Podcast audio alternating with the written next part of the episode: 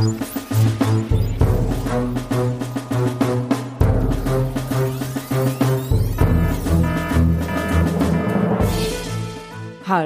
und herzlich willkommen zu einer neuen Folge von Das Universum im neuen Jahr. Wie immer auch diesmal. Jetzt habe ich es voll, voll versaut. Ich habe den, den Mittelteil vergessen. Okay. Also ich muss das vergessen, wie er heißt. Ja, das auch. Jetzt macht's bitte ein gescheites Intro, das wir anfangen können. Okay. Hallo und herzlich willkommen zu einer neuen Folge von Das Universum, dem Podcast, in dem Ruth und Florian und Evi über das Universum plaudern. Im neuen Jahr, hallo, hallo und herzlich willkommen, auch diesmal wie immer mit Florian Mit Ruth. Und, Und- mit Evi. Sagen Hallo. wir das beide gleichzeitig? Ja.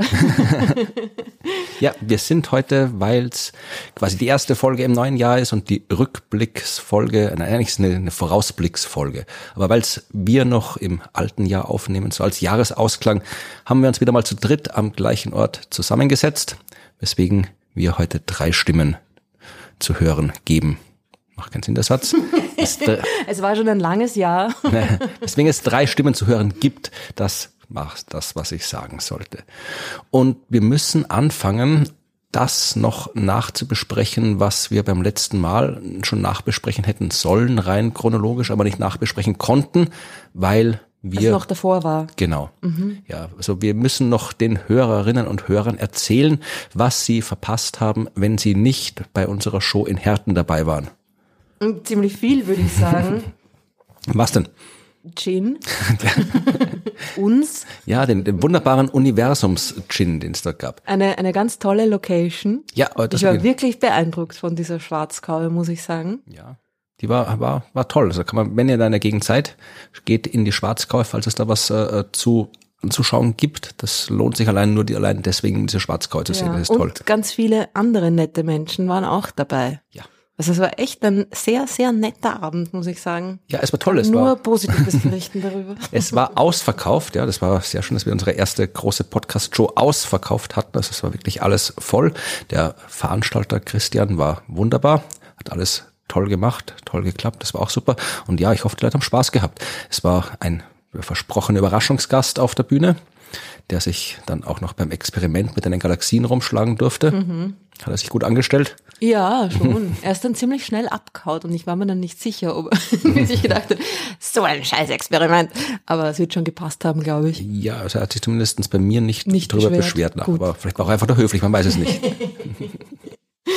Nein, ich glaube so okay. Also er hat das äh, total einwandfrei, nämlich vor allem ohne Vorbereitung, einwandfrei durchgeführt. Also man könnte fast glauben, dass er Physiker ist. Tja, ja, na gut, ja, ein bisschen was können die Physiker auch. Für das Experiment hat es gereicht in der Astronomie, das hat mal gerade ausreichend. Nennst du den Überraschungsgast absichtlich nicht beim Namen? Ja, vielleicht ein bisschen Überraschung sein, ne? Das war der liebe, Ist es der, den man nicht nennen darf?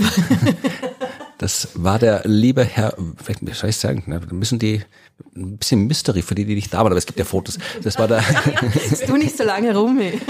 Es war der liebe Herr Dr. Wörl vom beliebten Podcast Methodisch Inkorrekt, der vor Ort war, der uns auch nett über die Halde geführt hat. Das stimmt. Und Wir du warst irritiert. Nachmittagsspaziergang Ja, gemacht. Ja. Ja, du warst irritiert wegen des Wortes Halde. Naja, das klingt halt ein bisschen nach Müll in meinen Ohren, aber ja. Ja, in der Gegend dort nicht. Da ist eine Halde was anderes, aber da waren wir spazieren und dann hat uns Nikolas eben nicht nur die Gegend gezeigt und die Geschichte des Ruhrgebiets erklärt, sondern auch noch begrüßt, vorgestellt, nett eingeleitet, präsentiert, ja, Ja. die Show und dann noch mitgewirkt an deinem Also Galaxien-Kollisionsexperiment. das hat er wirklich gut gemacht und darum wird er auch nicht ausgelacht. Sehr gut. Ja, hätte man nicht vorgehabt. Ja, also es war eine tolle Show. Wer nicht da war, hat Pech gehabt. Das war toll, aber vielleicht gibt es das nochmal. Und es gab noch ein zweites großes Podcast-Event, nämlich äh, vor ein paar Tagen aus unserer Sicht in Wien, das EFI organisiert hat. Ja, richtig. Und zwar gab es das erste äh, Podcast-Hörerinnen-Treffen von äh, Cosmic Latte, featuring ja, das Universum da waren wir die Special und, Guests. und, und Sternengeschichten, genau, ja. Und äh, ja, war total nett, das Event. Wir waren ja in der Meteoritensammlung im Naturhistorischen Museum und danach noch punschen und anschließend haben wir ja dann noch den Abend ausklingen lassen bei einem Abendessen dann im Museumsquartier noch.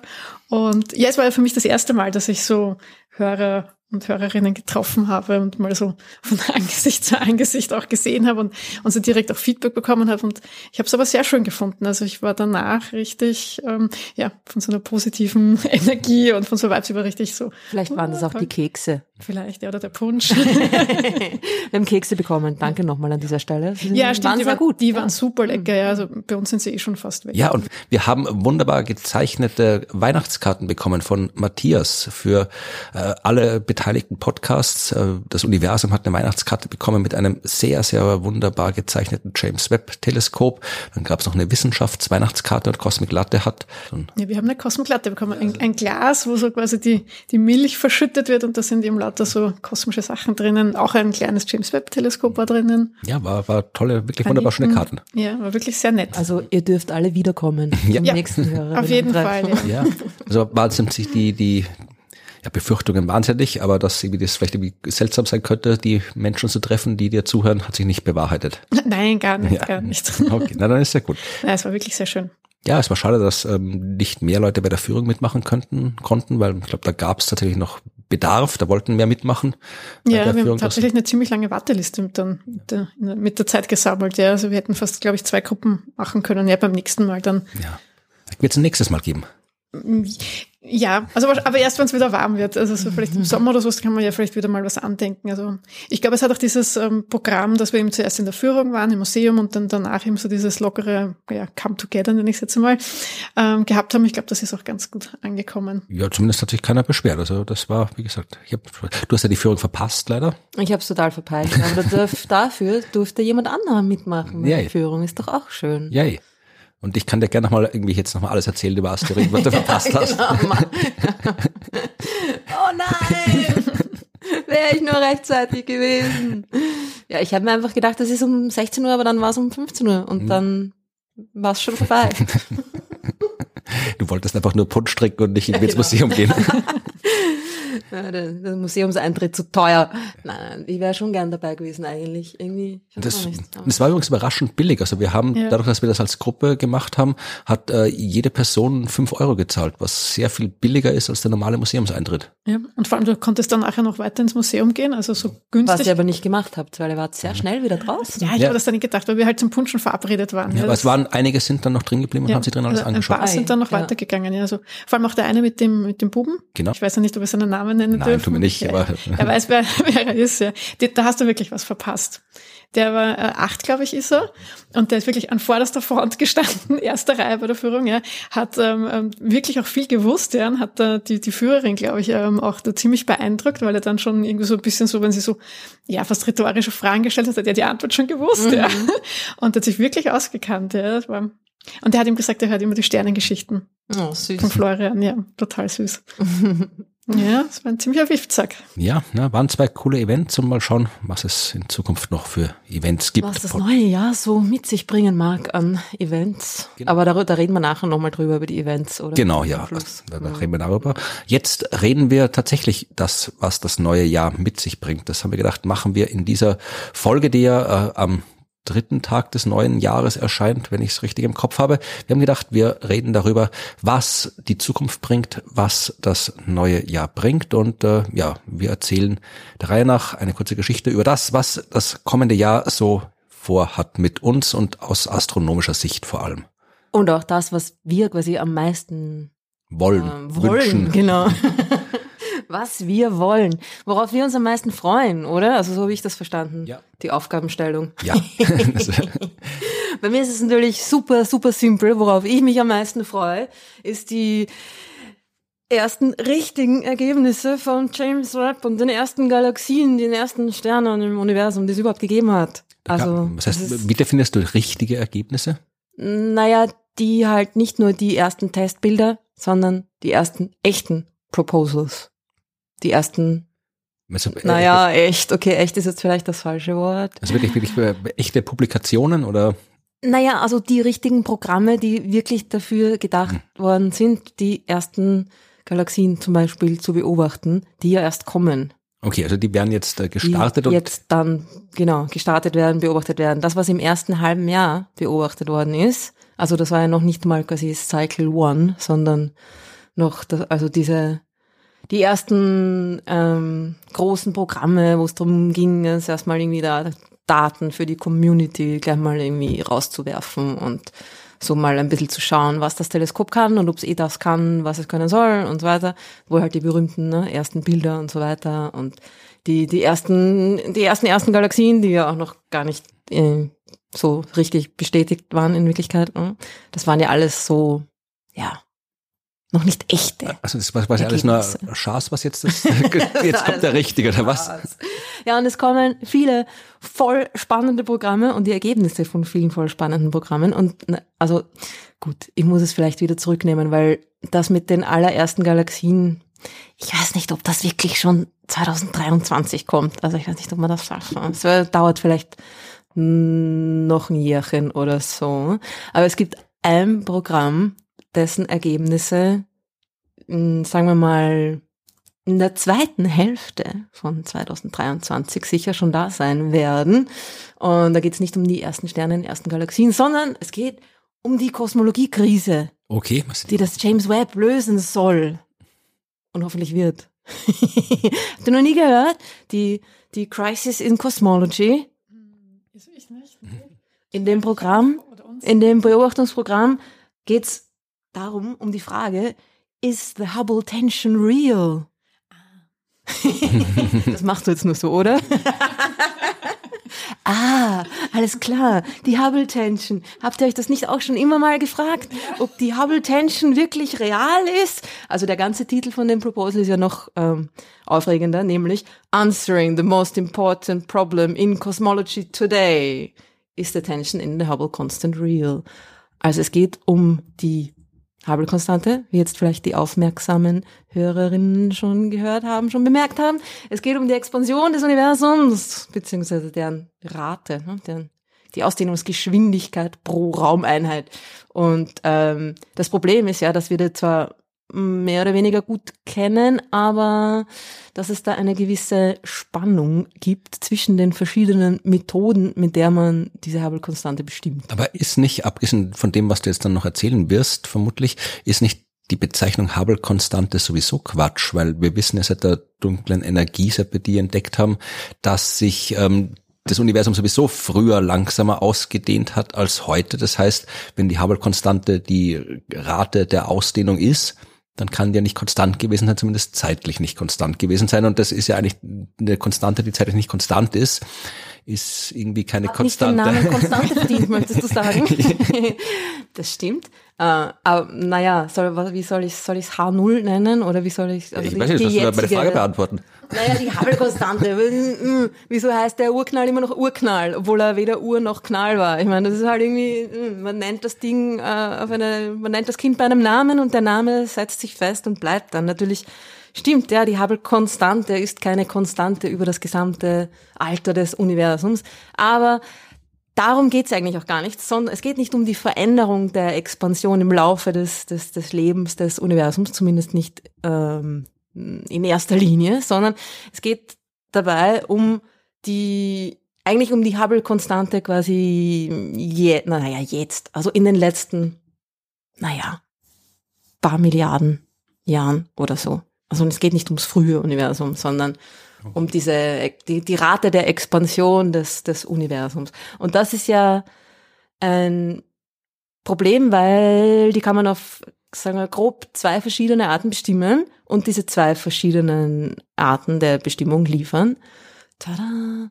Unterschiedliche Werte. Und es war bis jetzt so, dass diese Werte zwar unterschiedlich waren, oder bis jetzt, bis vor einigen Jahren oder so, waren diese Werte immer irgendwie unterschiedlich, aber die Messgenauigkeit oder Fehlerbalken waren halt auch sehr groß. Ja. Es ist aber so, dass sich diese Methoden immer weiter verfeinert haben und ihre Mess, in ihrer Messgenauigkeit also immer ähm, genauer geworden sind und dann einfach die Fehler kleiner und kleiner geworden sind, aber der Unterschied nicht. also der Unterschied sogar in den letzten Jahren größer wurde. Was reden wir davon? Von welchen ja. Zahlen? Also und die, also da ist ein, der Unterschied ist im, in den Werten ist jetzt nicht riesig, aber doch ungefähr zehn Prozent. Und die Fehlerbalken sind bei ungefähr zwei Prozent des Werts. Das heißt, die, die überlappen nicht. also zwei Prozent Fehler, zehn Prozent Unterschied, das sind vier bis fünf Sigma Unterschied. Also statistisch super signifikant. Eigentlich müsste man sagen, das passt überhaupt nicht zusammen und da, diese zwei Methoden sind eigentlich beide falsch. Vielleicht hat man mehr Fehler gemacht, als man weiß. Das ist natürlich auch immer möglich, aber die Bestimmung von äh, kosmologischen Parametern ist etwas, was auf viele, viele verschiedene Arten und Weisen irgendwie gemacht wird und wo man wirklich sehr, sehr, sehr viel äh, Augenmerk drauf legt, dass man da keine großen Fehler macht. Und das machen ganz viele verschiedene Leute, verschiedene Arbeitsgruppen auf der ganzen Welt. Und es ist irgendwie dieser, dieser, diese Tension, ja, also dieser, dieser Unterschied geht trotzdem nicht weg. Ja, also ich glaube, alle Arbeitsgruppen in der Wissenschaft bemühen sich, wenig Fehler zu machen. Also das ist kein Alleinstellungsmerkmal der Kosmologie, aber. Stimmt. Aber es ist zumindest so, dass man da, also, mm, wenn es da irgendein, ein, ein, ein grobes Problem gäbe, dann, ja, naja, aber genau darum geht's ja. Ne? Es geht darum, was ist das Problem? Es muss, es muss ja irgendein Problem geben, weil sonst würden sich diese zwei Arten und Weisen, die Expansion des Universums zu bestimmen, nicht so unterscheiden. Ja? Was für Arten sind denn das? Die zwei sind, genau, erstens mal die Methode mit den Supernovae, also wo man einfach die Expansionsgeschwindigkeit, die Rotverschiebung, ne? Vergleicht mit einer Entfernung, die man über Supernovae bestimmt, über die Helligkeit dieser, dieser Supernovae, dieser Standardkerzen. Da haben wir, glaube ich, eh schon ein paar Mal auch drüber gesprochen. Und es ist ja so, dass ich, wenn ich weiß, wie hell eine Supernova wirklich ist quasi, ja, und sie dann in einer entfernten Galaxie sehe, dann kann ich mir äh, ausrechnen, wie weit dieses Ding weg sein muss. So wie, wie die Steinwerfer von einem äh, Auto, die eine bestimmte Helligkeit haben. Wenn ich die nur so und so hell sehe, weiß ich, das Auto muss so und so weit weg sein. Ne? Grob gesagt. Und das geht mit den Supernovae auch. Das sind diese Standardkerzen, die sind immer genau gleich hell. Und wenn ich quasi weiß, wie hell die sind oder sie mal irgendwie kalibriert habe, ja, dann kann ich damit die Entfernung von äh, sehr entfernten Galaxien bestimmen. Und das hat man gemacht.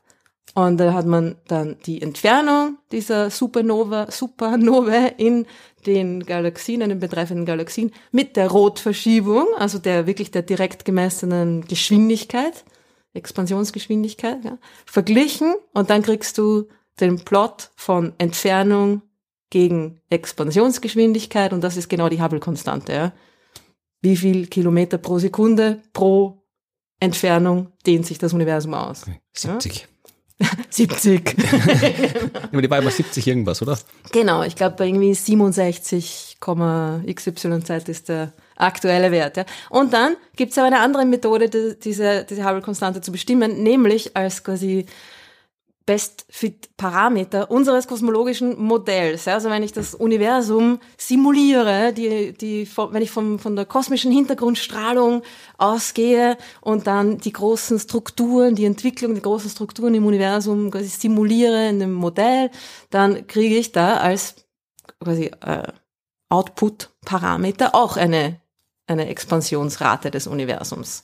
Das ist quasi unser Verständnis des Universums, das, das Modell vom ganzen Universum, ne, das wir haben, wie sich die Strukturen entwickeln und so weiter. Das funktioniert nur mit der und der Konstante. Und dann habe ich halt das Problem, dass diese beiden, die eine, die beim Modell rauskommt und die andere, die ich quasi von den Supernovae beobachte, die nehmen nicht zusammenpassen. Ja, Wäre ich jetzt irgendwie einer von denen, die die Wissenschaft für blöd halten, würde ich sagen, na ja, wenn wir einerseits eine Methode haben, die Messwerte liefert, Beobachtungsdaten und die andere darauf basiert auf einem Modell, von dem wir glauben, wie das Universum funktioniert und die beiden sind unterschiedlich, mhm. dann könnte man davon ausgehen, dass wir keine Ahnung haben, wie das Universum funktioniert. Ja, genau.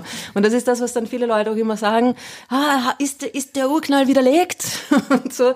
Na, so einfach ist es nicht. Natürlich könnte man sagen, okay, na, vielleicht war alles ganz anders. Vielleicht war das frühe Universum einfach komplett anders als das Universum jetzt. Vielleicht. Ja, aber das ist überhaupt nicht sinnvoll. Sicher kann ich sagen, ja, vielleicht. Aber wenn alles ganz anders war, als sowieso immer und überhaupt und Ich glaube, so einfach ich mein, ist das auch nicht. Kann ich dann, also das hilft mir nix. Das ist, na sicher kann alles ganz anders gewesen sein. Aber wenn alles ganz anders war, dann war, es, war sowieso alles ganz anders. Dann kann ich das Handtuch werfen und irgendwie Bier trinken gehen, ja. Ja, okay, passt. Dann okay. vielen Dank fürs Zuhören. Gut, dass wir das auch besprochen haben. Deine kosmologische Theorie ist, es so wie es ist, wenn es anders wäre, wäre es anders. Genau, wenn es anders wäre, wäre es anders. Ja. Aber es gibt doch, es gibt zwei, also abgesehen von, es war sowieso alles ganz anders und wir haben keine Ahnung, gibt es zwei, sagen wir mal, sinnvolle ähm, Lösungsansätze, beziehungsweise, mh, sagen wir mal, die, das Problembewusstsein. Was ist überhaupt das Problem? Erstens, unser Modell, das Lambda CDM Modell, das Cold Dark Matter Modell, was wir haben, stimmt nicht. Ja, das ist, also das ist, geht eh schon mal so in die Richtung von, das ist alles ganz anders, aber es ist eben was Konkretes. Okay, das Modell, unser bestes Modell vom Universum ist einfach falsch. Oder zweitens, es stimmt was mit der Entfernungsmessung nicht. Ja. Mit dieser Kalibrierung der Entfernungen. Und genau das ist das, wo das James Webb ins Spiel kommt.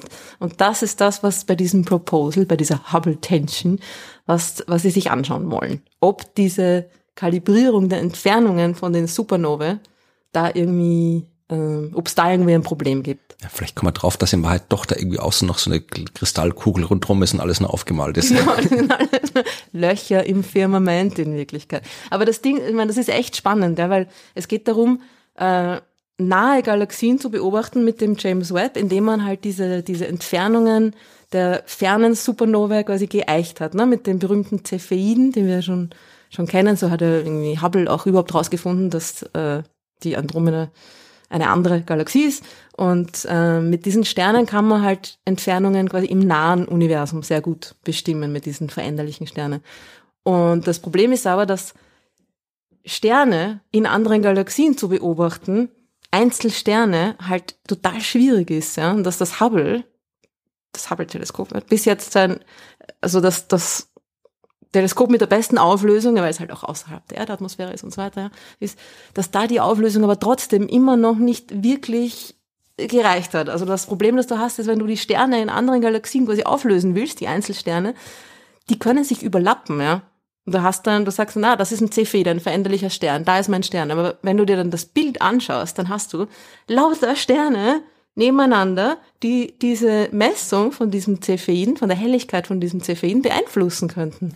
Es können einfach da irgendwie andere Sterne rundherum sein und so und dann ist das Ding ein bisschen zu hell, weil du einen anderen kleinen Stern, der dann noch irgendwie daneben oder dahinter ist oder davor, ja, der, auch noch dazu zählst zu deiner Messung. Das heißt, es könnte sein, dass das alles ein Auflösungsproblem ist und dass die ganzen Cepheiden, die wir da in den anderen nahen Galaxien äh, gemessen haben und mit denen wir die Entfernungsbestimmung quasi geeicht haben, dass wir da ein, ein, ein Messproblem haben, ein Auflösungsproblem. Und da kommt das James Webb ins Spiel, weil das natürlich eine noch viel bessere Auflösung hat, als das Hubble hat. Und da kann man jetzt probieren, diese Einzelsterne, diese Einzelcepheiden noch besser aufzulösen und zu überprüfen, ob da irgendwie ein Auflösungsproblem eben vorliegt und ob wir da ein Problem haben mit der, mit der Kalibration. Ja, und wenn sich jetzt dann herausstellt, dass äh, die Entfernungsmessungsmethode über Supernova falsch war und das andere Modell richtig war, wird das Universum dann äh, schneller oder langsamer expandieren. Also es expandiert so schnell, wie es, wie es expandiert, aber äh, wird die Konstante dann nach oben oder nach unten korrigiert werden? Also wenn das stimmt, es müssten, die, diese Cepheiden müssten einfach zu hell sein, aber um einiges, weil zehn Prozent Unterschied ist doch ganz schön viel. Also es müsste, mm, ja, wir müssten da ein, ein, ein, doch einen bedeutenden Fehler gemacht haben und es wird dann der Wert sich nach unten korrigieren. Aber es wäre, also eigentlich finde ich, wäre ja die unser kosmologisches Modell stimmt nicht ganz, Erklärung spannender. Weil, weil nur unsere Cepheiden-Kalibration der Entfernungen irgendwie nicht ganz stimmt. Naja, gut.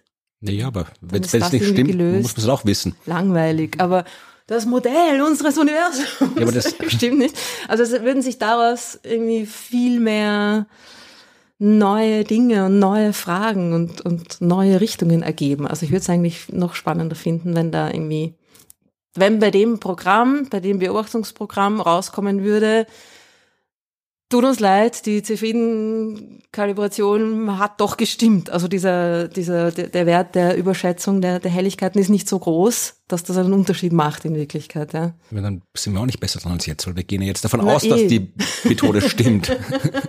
Eben, ist the Hubble Tension real? Yes, it is real. Wir haben wirklich ein Problem. Es ist nicht nur ein Beobachtungsfehler quasi, es ist nicht nur ein, ein Fehler in der, in der Kalibration der Entfernungen, sondern wir haben wirklich ein Problem. Also Ja, ich weiß, das ist für, für, Leute denken sich jetzt, warum will sie das? ist nicht so einfach zu erklären. ist. sagen, warum wünschst du dir für 2023 ein großes Problem? Ich meine, es ist nicht so, als hätte man nicht genug davon. Das, äh, ja. Na gut, hoffentlich sind die Cepheiden falsch. ja, mal schauen. Aber es soll, also das, äh, das läuft jetzt schon. Das ist ein Programm, das eben in dem, im Cycle 1 vom James Webb äh, beobachtet wird, jetzt gerade beobachtet wird. Und die ersten paar Galaxien sind auch schon beobachtet worden. Und ähm, das kommt, die Ergebnisse kommen sicher irgendwie, ja, so Je nachdem, wie lange die Leute halt brauchen, ihr Paper zu veröffentlichen. Ne? Aber Wenn sie kommen, wirst Mitte du, 2023. wenn es da sind, die Ergebnisse, wirst du sicher davon berichten. Auf jeden Fall. Ja, dann schauen wir mal, was die Zukunft da bringt in Sachen Aber wir haben Problemen. doch so und so ein Schlamassel, oder? Ich meine, das sind da zwei Sachen, die, meine, also ich, ich fand das immer komisch, wir haben es auf der Uni genau auch so gelernt, dass es diese zwei ähm, ja, Werte einfach gibt und das wird, irgendwie wird das ja so genommen weil man es halt nicht anders weiß. Und mich hat das halt damals schon irritiert, weil ich mir gedacht habe, okay, dann hat es aber irgendwo was, ja, ähm, Ja. weil die eben so weit auch auseinander liegen, dass du das halt jetzt nicht so erklären kannst. Und deswegen denke ich mir, okay, irgendwo haben wir ja dann so und so ein Schlamassel. Einfach durchmitteln und gut ist. Die Frage ist halt, ja genau, Sagt der Himmelsmechaniker. welcher ist der größere? Genau. Ja, voll. Und das, ich finde es auch lustig, dass das eben so hingenommen wird oft so, naja, das ist das, äh, das sind die Planck-Messungen halt und das so, sind die ja. Supernova-Messungen und gut, da ist halt ein ziemlich großer Unterschied zwischen den beiden, ne? Das sind immer diese, Genau, diese ja. überlappenden Wolken, wo man dann irgendwie die, ne, diese Konfidenzintervalle auf dem Genau. Plot hat und denkt sich, aber Moment, die zeigen in zwei komplett unterschiedliche Richtungen, die passen überhaupt nicht zusammen. Was ist da los? Irgendwie so, ja, ja, das sind halt zwei komplett unterschiedliche Messungen. Was soll man machen? Ja. Und ich habe das total irritierend gefunden, warum nimmt man das irgendwie so hin? Weil eben, irgendwas muss ja dann Ja. gravierend, entweder- wo einen Denkfehler haben oder halt Ich glaube, man hat es bis jetzt auch so hingenommen, weil man noch die Möglichkeit, die Möglichkeit, das wirklich zu überprüfen, auch vielleicht gar nicht hatte. Aber jetzt mit dem James Webb, mit der, mit der super Auflösung, die das hat, kann man wirklich sagen, hey, wir können jetzt schauen, ob es zumindest an, an unseren Beobachtungen liegt. Und dann kann man das ausschließen. Also unsere, an unserer Beobachtungstechnik, sagen wir jetzt mal. Ja. Wenn sich da nicht auflöst, dann haben wir wirklich einen Schlamassel beisammen. Dann sind die theoretischen Physiker und ihre Modelle gefragt. Tja, wieder die theoretischen Physiker, aber die haben, die, An denen bleibt immer alles hängen. Gell? das Problem ist, dass die, das Problem ist, dass die halt einfach ohne großen Aufwand haufenweise Modelle rausschmeißen können. Ja, aber irgendwer muss sie dann ja auch irgendwie beobachten können. Also sie müssen uns schon irgendeine Art von Vorhersage auch liefern, finde ich, weil sonst kann ja, sonst kann ja wieder alles ganz anders sein, oder? Nee. naja. Ja, na schauen wir mal. War interessante, interessantes Jahr in der Kosmologie offensichtlich für 2023. Ja, dann schauen wir mal, was es noch für Geschichten gibt. Was wünscht sich Efi für das kommende Jahr? wünschen tue ich mir total viel. ähm, ne, ich muss ja sagen, also ich habe jetzt ähm, quasi, also die Sachen, die ich mir wünsche, ist jetzt irgendwie, äh, ich glaube, ich bin falsch gebrieft worden. Ich habe einfach geschaut, was es da irgendwie ähm, coole Sachen gibt, die da in die kommenden Jahre ähm, da irgendwie auf uns zukommen. Und ich muss ja gestehen, ich bin ja seit unserer Führung da äh, durch die Meteoritensammlung, erfahre ich gerade total auf Asteroiden und das ganze Zeugs ab. Sehr schön. Ja, genau. Also ich, ich begebe mich jetzt wieder Du ins bist da ja auch ein bisschen gebiased. Ihr habt ja, äh, ja, ja. ja. Das ist, weil er mal sein Buch immer nachträgt. Das Asteroid Now. Lies das, lies Ja, genau. Legt man ihm aufs Nachtkastel. äh, nein, nein, Spaß beiseite. genau, also ich habe jetzt ja eben so ein bisschen die, ähm, und, und auch genau, weil ja ähm, Dart war ja vor kurzem ähm, und ähm, genau, und da gibt's jetzt dann eben auch ein paar Folgesachen und für nächstes Jahr ist was ganz was Spannendes geplant und zwar ähm, zum Asteroiden ähm, Psyche oder spricht man das Englisch dann irgendwie anders cooler aus, weil es ist ja Psyche. Psyche, äh, Ja, aber ich glaube, Psyche, ich weiß nicht, wer hat ihn entdeckt? Psyche, ein Italiener, glaube ich, oder zumindest glaube ich hat er einen Ja, italienischen. und wie haben es die Griechen ausgesprochen? Jetzt Ja, vielleicht. genau. Das ist dann, ja eh. Nein, aber wer ihn entdeckt hat, das ist dann die, ich weiß nicht, wer ihn entdeckt hat. Also ich kenne nicht alle Asteroiden persönlich, aber bei dem, Kannst du sagen? Ich weiß, dass er 1892, ja, äh, ich wollte gerade sagen, ich, er hat die 1852 Nummer, entdeckt wurde. er hat die Nummer Ach so, 16. früh schon. Ja, Wow. ja, ja, den kennt man schon. Er hat die ein Nummer bisschen länger, 16, also der Genau, ja, muss das dann recht stimmt. früher sein. Ja. Genau. Und ich glaube, es war der erste? Das weißt du nicht. Muss man das wissen? Der Mond. äh, Du nein, musst mal wissen, wer der erste Asteroid war, der der erste entdeckt wurde. Asteroid, der Ja. überhaupt entdeckt ich glaube, wurde. ich, ich, glaub, ich weiß es. Ja, will ich auch Keine hoffen. Der, der große Ceres? Ja, Ja, genau. Okay. Der ja Planet war. Meine. Güte. Habe ich zumindest durch irgendwie noch fünf Sekunden Nachdenken noch irgendwie geschafft, das den Florian nicht äh, grundlegend zu enttäuschen. Er hätte er sein Gesicht sehen Ja. sollen. So, jetzt geht auf ein Bier. Und welcher war der zweite? Äh, Vesta. Genau, es waren diese ganzen Kleinplaneten sind dann entdeckt worden als nächstes. Und Psyche Nummer 16. Ja. oder? Genau. Psyche. Psyche. Na, ich habe mir nur gedacht, was ist ja, in diesem Lied ist ja Psycho Killer. Ja. Deswegen habe ich gedacht, wir müssen Psyche auch irgendwie aus, anders aussprechen Das vielleicht. ist die Gattin des griechischen Gottes Eros. genau, es ist, äh, irgendwie ist es ja die, Ah, die Göttin der Seele, ist es ja, oder so, irgendwie heißt das ja. Ja, die Amor und Psyche. Aha. Okay, ich weiß jetzt auch, von wem es entdeckt wurde, und zwar von De Gasparis. Okay, ja, den habe ich schon mal gehört, den Kerl. Genau. Also wie spricht man es dann aus? Ja, weiß ich nicht. Also Ich dachte, das griechisch. hilft dir jetzt, wenn du den Namen. hat er doch gesagt, oder? wenn ich weiß, was entdeckt hat, dann weiß ich, wie man es ausspricht. Das habe ich nicht gesagt. Naja. Ja, äh, vielleicht hören ja irgendwelche Leute zu, die beschlagen sind in den antiken Sprachen und dann sagen können, ja, was ist Psyche? Also wir sagen, wir reden hier Deutsch, wir Ja, sagen Psyche. sagen, also ich, ich bleibe auch deswegen jetzt schon bei Psyche, weil ich es, glaube ich, anders nicht aussprechen kann, sonst wird es nur peinlich hier Ja. für mich. Auf jeden Fall ist äh, Psyche aber sehr interessant. Ähm, vom Aufbau her, weil er ähm, sehr viel ähm, also Metall hat, ähm, sehr metallhaltig ist und man nicht genau weiß, beziehungsweise gibt ihm die Theorie, dass er eigentlich ähm, so ein, ein Kern von einem planetesimalen ähm, ist, also dass er da irgendwie seinen Mantel mal verloren hat, das weiß man eben nicht, ob der irgendwie früher anders ausgesehen hat oder ob der eben sich so gebildet hat und das will man eben alles herausfinden, ähm, eben in der, also durch die Mission da eben, dass man da eben ähm, einen Satelliten hinschickt, ähm, dass man da einfach eben mehr auch über Planetenentstehung und so erfahren kann. Und, ähm, und die sollen nämlich nächstes Jahr starten im Oktober 2024, ähm, ist von der NASA eine Mission. Und ähm, finde ich total spannend. Ähm, also was mir noch äh, sehr gut gefallen hat, ist, und zwar wenn äh, ähm, also der Satellit dann da, dort ist, dann wird er in mehreren Orbits ähm, verschiedene Untersuchungen machen. Also gibt es irgendwie so vier Orbits, wo er da eben so, weiß ich nicht, der erste ist irgendwie so 80 Tage, wo er mal die Topographie untersucht von dem Teil. Äh, dann geht er in einen näheren Orbit und dann hat er immer so ein bisschen andere Aufgaben, was er halt dann untersucht. Ja, und er hat auch ähm, hat mir gut gefallen, was bei euch das letzte Mal ja diskutiert worden ist oder erklärt worden ist, hat auch ein äh, Gamma-Ray-Spektroskop dabei. Aha. Genau. Wofür? Wohl untersuchen, irgendwie so im, im radioaktiven Bereich oder so, keine Ahnung. Das war noch übrig genau, der NASA. noch Platz Dass gehabt. noch irgendwo reinstopfen musst. Genau, schauen wir uns das auch noch an.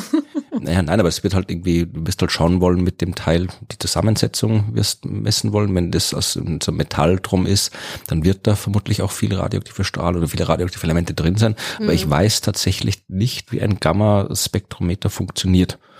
Kann ich jetzt nicht sagen. Müssen wir den Willi nochmal anrufen. Genau. Genau, wer, wer, wer hat die Nummer? Ja. Also Wikipedia sagt, das Gamma-Ray- und Neutronenspektrometer wird die äh, Zusammensetzung, die chemische Zusammensetzung des Asteroiden analysieren. Na schau. Wann wird er ankommen, die Ra Raumsonde? Gute Frage. Wird wahrscheinlich äh, das, das Jahr darauf. 24 hast du gesagt, fliegt er erst los. Nein. Nein, nein, äh, eh, nächstes Jahr. 23, genau. 24 ist ähm, Hera. Vielleicht habe ich da deswegen ja schon, ähm, genau, aber das ist dann das Jahr darauf, ja. Ja, ja, das, ich, schätze, der wird dann wahrscheinlich im Jahr darauf irgendwann ankommen. Ich habe keine Ahnung. Also das ist- weil, also wird das im, im, im äußeren Asteroidengürtel, drei astronomische Einheiten entfernt, Oh. im Durchschnitt. Wie lange braucht man dahin? Na, wie schnell kommt noch bist. an, welche Bahn man nimmt. genau, Ah, ja, nein, ja. schau, Aber sicher ein Jahr, oder? Äh, länger, länger sehe ich gerade. Länger, Ähm, ja, ja, ja. ähm, früheste Ankunft 2029. Na, Ui, dauert doch ein viel länger. Naja, das kommt drauf an, ne? wenn sie ihn halt energiesparend. Ja, ne, hinschicken, solar elektrisch wird sein und er wird eben auch mit so, also er wird so einen, einen beim Mars vorbeifliegen und dann in so einer Spirale da halt dann. sich annähern. Genau, ja. Hm. Cool. Und Die hätte eigentlich schon früher starten sollen, glaube ich, die Raumsonde. Und dann haben sie es irgendwie, war irgendwie der Computer kaputt oder sowas. Gibt es Sonden, die pünktlich starten, die nicht um ein Jahr mindestens verschoben werden? Weiß nicht, vielleicht irgendwie, keine Ahnung, so ganz früher mal oder so. So. Meinst du, dass es So in den 60ern. Ja, genau, ja. wo der Wettbewerb oder der Druck groß war oder wie? Ja, aber cool, Ja. dass sie es jetzt irgendwie dann doch schaffen. Ja, da, also momentan, äh, mein letzter Stand ist, wie so oft, halt frühestens 2023, also Ja. not earlier than. Not aber, earlier than. aber man kann ja Genau, hoffen. ja. Ja. Aber bei das beste Beispiel finde ich für so Sachen verschieben, machen, nicht machen, ist ja Hera. Mhm. Ähm, weil das ist ja ähm, quasi der Satellit von der ESA, der ja eben zum ähm, zu Didymos. genau, Didymos und Didymov eben äh, fliegen soll und dann nachschauen soll, wie eben Data diesen Impact da, also der hatte den angeschubst, den quasi den Mond, unter Anführungszeichen, vom, ähm, von Didymos. Ähm, und genau, und wie es da jetzt halt ausschaut, ja. Und da eigentlich hätte es ja schon vorher hinfliegen sollen, ja, also quasi begleitend, ja, und zu schauen, wie es dort vorher ausschaut, dann eben diesen Impact, dieses Anschubsen, ähm, ja, beobachten sollen und da Messungen machen und dann eben danach und jetzt. Und dann haben sie aber das Budget gestrichen, haben es gesagt, sie machen es nicht. Die NASA hat da trotzdem gemacht und ist dorthin geflogen und hat das ja ähm, sehr, ich glaube, mehr als erfolgreich sogar. Also ich glaube, die Ergebnisse Ja, waren ja sogar den- besser, als was sie sich erwartet haben haben. den Asteroid ordentlich angeschubst. Wir haben, glaube ich, in Folge 60 haben wir über die Mission gesprochen und die Ergebnisse vermutlich nachher nochmal besprochen, aber das hat sehr, sehr gut Ja, ja. funktioniert. Also sie haben die, die Umlaufbahn, also sie haben ihn näher zum, äh, quasi zum Mutterasteroiden dann herangebracht. Also sie haben die Umlaufbahn deutlich verkürzt, ich glaube eine halbe Stunde oder so. Also jetzt Kann, ich glaube, das war der Wert ungefähr. Genau, ja. Also, ja, und deswegen finde ich es also irgendwie so aus, jetzt nein, und dann, okay, jetzt fliegen wir doch hin und schauen wir nach, ja. Naja, es ist halt, wenn man der, Aber es ist eh gut, dass sie es machen jetzt Absurd, doch ja. noch. Man aber sicher es gut, dass ist- sie es machen, aber irgendwie man fragt sich auch, was ist mit euch? Ja, aber hätte man es nicht vorher machen können, also das wäre halt ein bisschen Naja. sinnvoller gewesen. war ja der Plan, aber dann hat halt die ESA-Ministerkonferenz gesagt, nö, kostet zu viel. Und Mhm. dann hab ich gedacht, ja, das, vielleicht habe ich doch noch wieder Geld gefunden und dann gibt es halt diese Mission. Oder glaubst du, vielleicht ist das so ein Politikum, weil die NASA ja trotzdem Darts äh, gestartet hat und dass sie dann gesagt haben, na, wenn die, dann müssen wir jetzt schon nachziehen. Ich glaube, nein, ich glaube, das, das kann man nicht davon sitzen lassen. Ich glaube nicht. Also ich glaube, natürlich wird es eine politische Kon Konkurrenz auch geben zwischen ESA und NASA, aber die kooperieren ja auch. Also ich glaube jetzt nicht, dass die deswegen Hera nochmal mal gemacht haben, sondern einfach, ja, weil, weil halt da in den ESA-Programmen dann halt irgendwas gemacht worden ist. Aber da habe ich zu wenig Einblicke in die Details der ESA und Ruth, was ihr kläglich gescheitert ist bei ihrem Versuch, Seit Astronautin sie zu das werden. Schaf hochgeschickt haben, bin ich, bin ich out. Deswegen haben wir auch keine, keine Insiderin in der ESA, wo die uns das beantworten könnte. Ja. Schade, schade, schade. Ja, vor allem ist es ja auch für- gern gemacht, die Spionin von, von Ja, der da, ESA. da aber- hättest du uns wirklich ja. Insights dann berichten können. Ja, ja. Ja. Und das ist ja auch erst für Oktober 2024 geplant. Also das ist halt auch jemand, das, das war halt heuer im September. Und ähm, ja, und dann, ja, zwei Jahre später schickt dann die ESA was nach. Ist halt dann, vor allem bis das dann wieder dort ist, ist ja wieder ein Jahr vergangen. Das dauert immer alles so ewig. Ja, eben, eben, genau. Und weil alles so ewig dauert, habe ich noch was ganz Cooles entdeckt, Ja. das nämlich genau diese Sachen ähm, ähm, quasi vorwegnehmen soll. Und zwar ist ja, ähm, also gerade, also wir kennen ja oft eben so wiederkehrende Kometen. Ähm, und dann tauchen aber manchmal doch neue Sachen auf, ja, die wir halt kennen. Und dann kann man halt sehr schlecht schnell reagieren. Und da gibt's jetzt ein, ein, eine neue Mission, ich glaube, sie ist gar nicht so neu, Nein, die die- gibt's von, von 2017 oder 2018 oder so irgendwie. Auf jeden Fall ähm, hat es jetzt ein neues Datum bekommen, und zwar ist das Comet Interceptor. Ähm, soll allerdings erst 2029 starten und ähm, finde ich ist das ein total cooles Teil. Also weil eben, damit man schneller reagieren kann, wenn man jetzt zum Beispiel einen neuen Kometen entdeckt ja, ähm, und da gute Messungen machen kann, soll da eben schon quasi ein Satellit im, im Lagrange-Punkt 2 stationiert sein.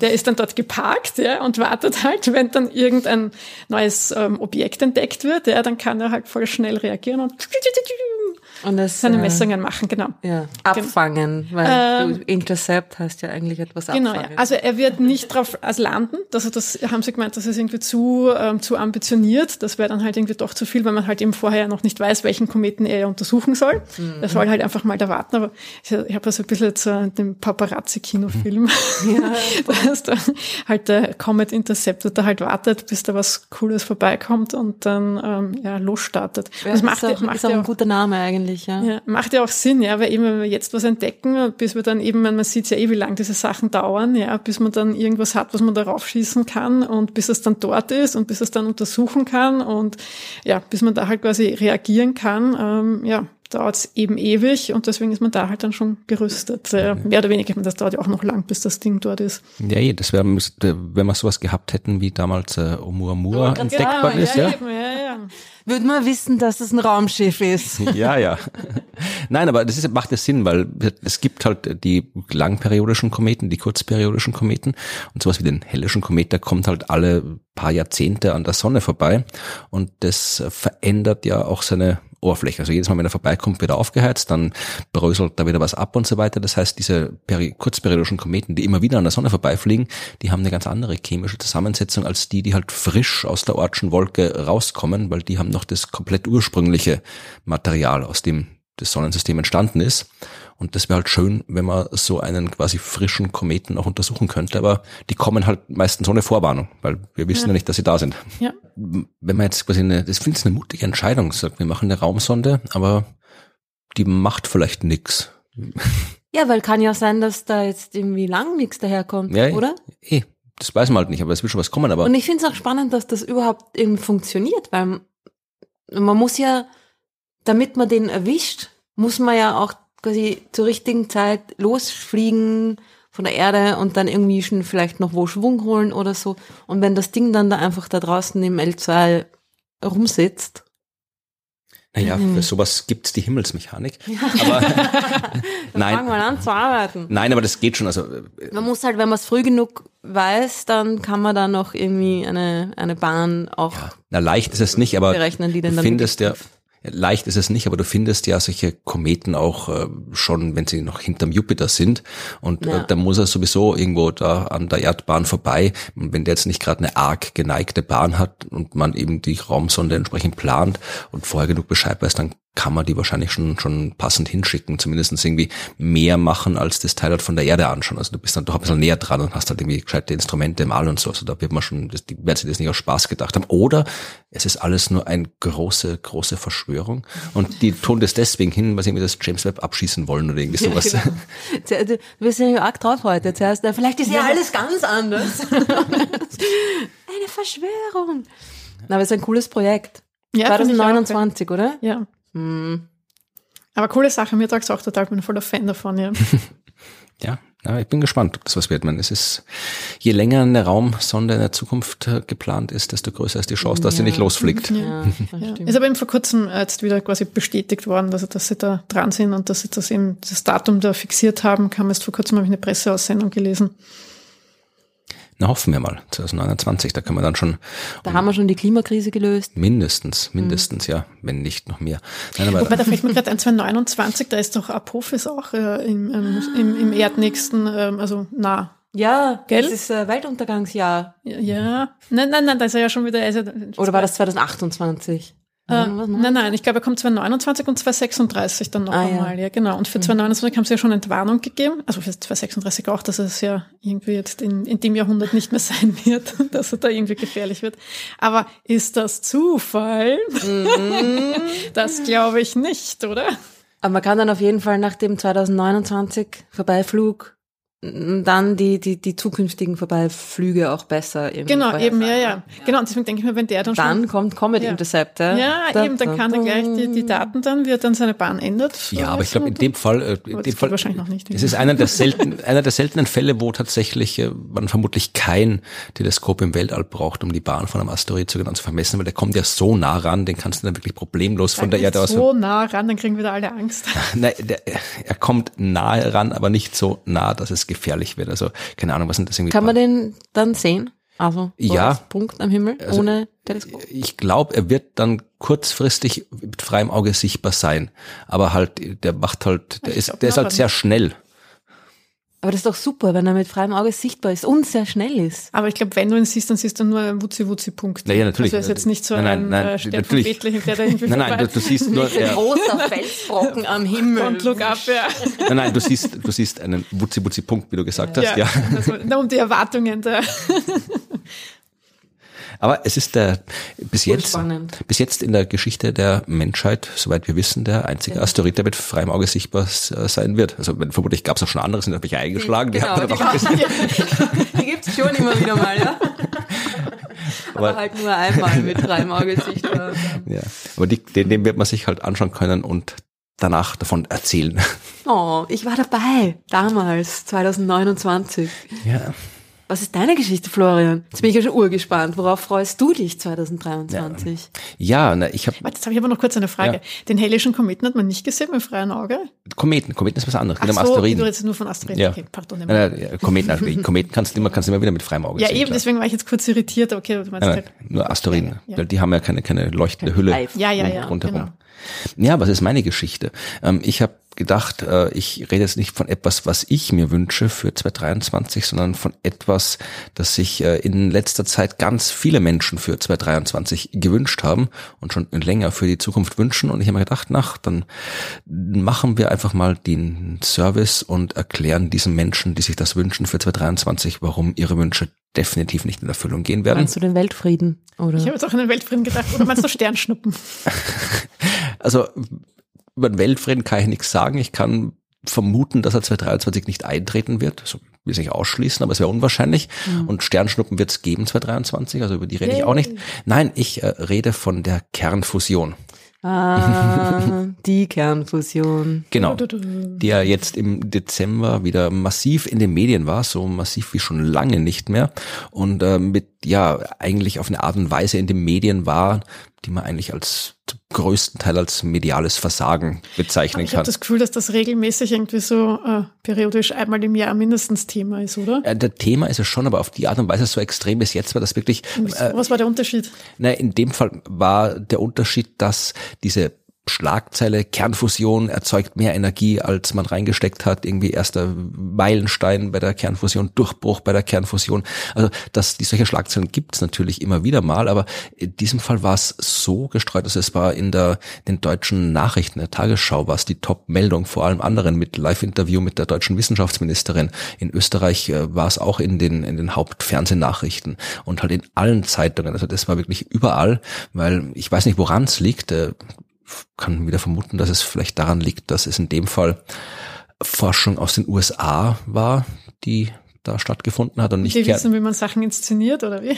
Die wissen definitiv, wie man Sachen inszeniert. Also wenn man sich anschaut, im allein Raumfahrt, NASA und ESA, dann hat die NASA definitiv äh, das bessere PR-Konzept. Also die wissen, wie man, ich behaupte, die wissen besser, wie man ja Nachrichten verkauft als äh, wir in Europa. Die wissen nur, wie man äh, Geschichten gut erzählt. Also ich habe das tatsächlich, wie ich in Amerika war, ähm, erlebt, dass selbst wenn du nur ins Museum gehst, ja, oder eben irgendwas, die inszenieren alles und die erzählen bei allem rundherum so eine riesige Geschichte und das haben die einfach wirklich drauf, diese Inszenierung, dass alles irgendwie so, wow, dass du dann da stehst und vom, äh, ja, vom billigsten Bild beeindruckt bist. Ja, aber normalerweise könnt, kann man kann man ja machen. Ja? Also wenn ich irgendwie eine Institution bin, dann kann ich ja durchaus hier alles erzählen, was ich will. Äh, aber als Medium und eine verantwortungsvolle Medienlandschaft sollte dann halt nicht einfach alles so nachreden und einfach ungeprüft irgendwie äh, darüber berichten. Und das ist in dem Fall, darum habe ich das Thema ausgesucht, weil mir es ein bisschen auf die Nerven gegangen ist, dass da wirklich, ja, eigentlich die meisten Fällen total unkritisch diese Geschichte von, ja, Durchbruch bei der Kernfusion, mehr Energie erzeugt, das erste Mal Energie erzeugt bei der Kernfusion und äh, ja, so, ja, wir haben es jetzt quasi schon geschafft und jetzt müssen wir nur noch irgendwie ein paar so Kernfusionskraftwerke zusammenklöppeln und dann haben wir unser Energieproblem gelöst. Das war so, so der, der Tenor. Und da habe ich gedacht, da müssen wir drüber reden. Okay. Ich habe mich auch sehr, sehr geärgert. Ja, also, ich meine, kommt schon ab und zu vor, dass ich den Fernseher anschreie, aber diesmal war es wirklich wieder mal einer dieser Abende, ja. Was hast du denn mir gesagt? So ein Scheiß! Na, weil sie wirklich, also auch, ich habe hab die halt die österreichischen Nachrichten gesehen und weil sie halt wirklich irgendwie genau dieses da in, in, in einem in einem Nebenhalbsatz in der ZIP 2, das sind dann die Spätnachrichten, die sich dann nur mehr weniger Leute anschauen, ha, haben sie dann irgendwie gesagt, na ja, aber es wird jetzt vielleicht doch für die Klimakrise nicht so das Ding sein, oder? Ne? Nein, eher nicht. Und ich so, äh, äh, äh. ja, und dann, wenn sie auch sprechen von Jahre, mhm. ne? Die, also in der ZIP 1 tatsächlich, in den nächsten Jahren. Ja, das, diese Gibt's ja. Kraftwerke, die äh, Strom erzeugen aus Kernfusion in den nächsten Jahren. Ich meine, das ist einfach nur falsch, falsch, falsch. Ja.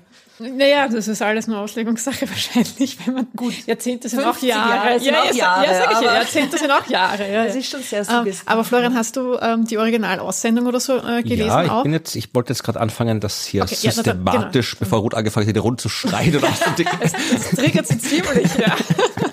Na gut, mich regen dafür andere Sachen in den Nachrichten immer wieder auf. Ja.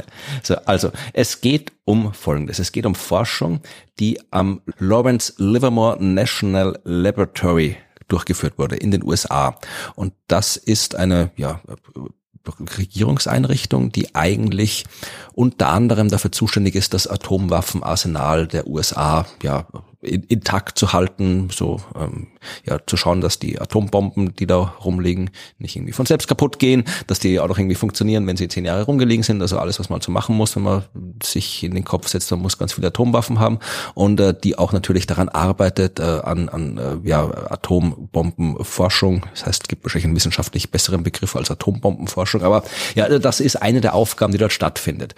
Und deswegen beschäftigen die sich auch äh, mit Kernfusion. Einerseits einerseits äh, praktisch, andererseits auch äh, mit Computermodellen, weil zum Glück äh, hat man ja, wie wir in der letzten Folge erfahren haben, irgendwann sich entschlossen, die äh, Atombombentests zu verbieten.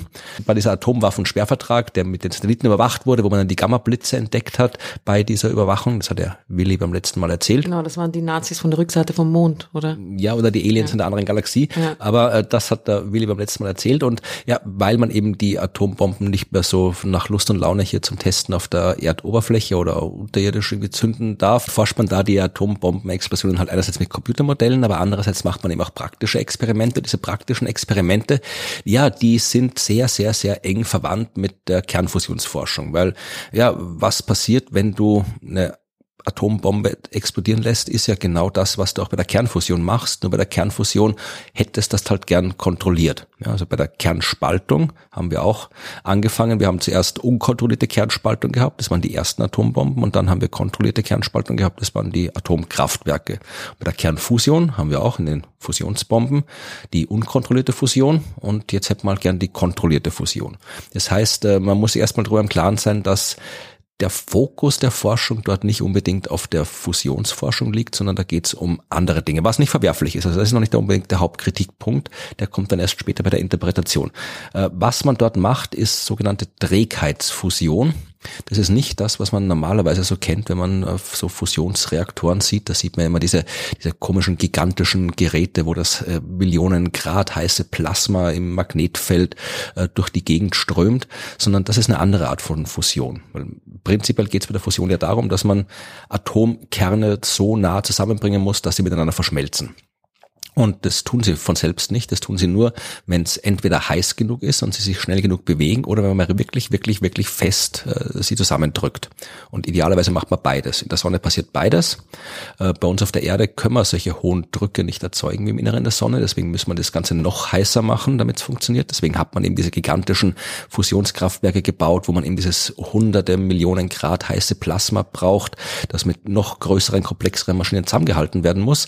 Äh, da gibt die Forschung Forschungsreaktoren irgendwie JET und ITER und in Greifswald und überall stehen die rum und da wird geforscht und in Japan und äh, auf der ganzen Welt wird da geforscht. Äh, das, was am ähm, Lawrence Livermore Institut passiert, ist was ganz anderes. Da schießt man mit großen Lasern um sich. Wieder typisch amerikanisch. genau. Piu, piu. Nein, also da hat man winzige Pellets, äh, die besteht aus Gold. In dem Goldpellet ist ein Hohlraum. In dem Hohlraum ist dann das, der, der Wasserstoff, der fusionieren soll. Und äh, dann feuert man möglichst synchron und aus allen Richtungen 192 Laser auf dieses Pellet, so dass die wirklich gleichzeitig auftreffen, die das äh, Gold äh, dann quasi auflösen. Das Gold wird einfach so vaporisiert. Da entsteht Röntgenstrahlung, wenn das Gold da vom Laser beschossen wird. Diese Röntgenstrahlung trifft auf das Pellet, löst da diese, das Pellet auf und drückt dann äh, die Atome, die da drin sind, so extrem zusammen, dass die fusionieren. Das ist die Trägheitsfusion, die da stattfindet. Das heißt, das ist nicht so, dass man da irgendwie eine Maschine einschaltet und dann rattert die vor sich hin, sondern das ist etwas, was in Sekundenbruchteilen stattfindet. Und die Forschung gibt's auch schon lange. Also da wird schon länger geforscht an dieser Trägheitsfusion. Und jetzt hat man eben einen Schuss quasi gemacht, wo die Energie, die bei der Fusion rauskam, größer war als die Laserenergie, die reingegangen ist. Ja, nicht viel größer, aber sie war ein bisschen größer. Das Problem ist, wenn man sich die Zahlen anschaut, ja, also die haben 2,05 Megajoule ähm, Energie reingesteckt und 3,15 Megajoule rausbekommen. Was prinzipiell gut klingt, solange bis man äh, bemerkt, dass man ungefähr 322 Megajoule braucht, um die Laser zu betreiben, weil das hat man nicht mitgerechnet. Ja, also es geht wirklich nur um die Energie, die in dem Laserlicht drinnen steckt. Ja. Das ist halt das Ding, ja, das das, man hat jetzt quasi eine. Es ist, ist auch normal, dass man bei diesen Experimenten, um sie quasi miteinander vergleichen zu können, einfach nur die, die Energie quasi die direkt hineinfließt, angibt. Das macht irgendwie schon Sinn, wenn man es quasi wissenschaftlich miteinander vergleichen will. Aber für den praktischen Nutzen macht es halt keinen Sinn. genau. Weil irgendwie muss die Laser ja auch noch betreiben. Mhm. Und wenn man sich tatsächlich anschaut, ich habe auf die Homepage vom National, ähm, äh, von der, ist auch super Name, das ist die National Ignition Facility, die nationale Zündeinrichtung. Ja, also die NIF, die vom äh, Department of Energy und vom National Nuclear Security Administration betrieben wird. Äh, wenn man sich da die Presseaussendung anschaut, dann steht dort, conducted the first controlled fusion experiment in history to reach this milestone, also known as scientific energy break-even, meaning it produced more energy from fusion than the laser energy used to drive it. Das heißt, da steht das schon drinnen, aber es ist halt dann, wenn man sich dann, äh, die Überschrift ist National Ignition Facility Achieves Fusion Ignition und dann weiter im Text ist halt auch alles über Milestone und Breakthrough und tralala. Also stimmt ja eh alles, aber es wird halt nicht so viel Fokus auf die Tatsache gelegt, dass man halt immer noch, ja, zehnmal mehr Energie braucht, um die Laser zu betreiben, als dann am Ende rauskommt bei dem Ding. Und das ist ja noch nicht mal das Ende, ja. Du musst ja auch irgendwie, wenn du wirklich wirtschaftlich ein Kernfusionskraftwerk betreiben willst, dann musst du wirklich alles mit einrichten, irgendwie von, vom, keine Ahnung, von der Energie, die der, die der äh, Kohleautomat braucht, der in der Lobby steht, ja. da, da wird man auch mal einen Break-Even-Point erreichen irgendwann. Nein, nee, aber, aber es ist ja mehr Energie, das heißt, da muss man wirklich ganz viel Energie berechnen. Das ist der Knackpunkt. Es gibt diesen sogenannten Q-Wert. Das ist äh, der Q-Wert, der ist, nein, die haben da nichts damit zu tun, die Kühe. Es ist ganz simpel, es ist einfach irgendwie, wie viel Energie steckt man rein, wie viel Energie kriegt man raus. Und äh, wenn man es so definiert, wie es die jetzt getan haben, nämlich äh, die Energie im Laserlicht und die Energie, die rauskommt, dann ist der Q-Wert positiv. Ja, und das ist, was man haben will. Das Problem ist, selbst wenn man einen Q-Wert hat, der positiv ist, reicht es immer noch nicht, wenn man jetzt äh, wirklich dauerhaft wirtschaftlich Kernfusion betreiben will. Also da muss der Q-Wert ja deutlich mal 5, 10, 50 mal mehr Energie rauskriegen, als man reinsteckt, damit es passt. Und selbst wenn das gelingt, also wenn man das irgendwie alles entsprechend sich schafft dann mal, dass man wirklich eben äh, die gesamte Energie, die irgendwo im System drinsteckt, wieder rauskriegt bei der Fusion, dann hat man bei dieser Laserträgheitsfusion halt die Energie für Sekundenbruchteil rausbekommen.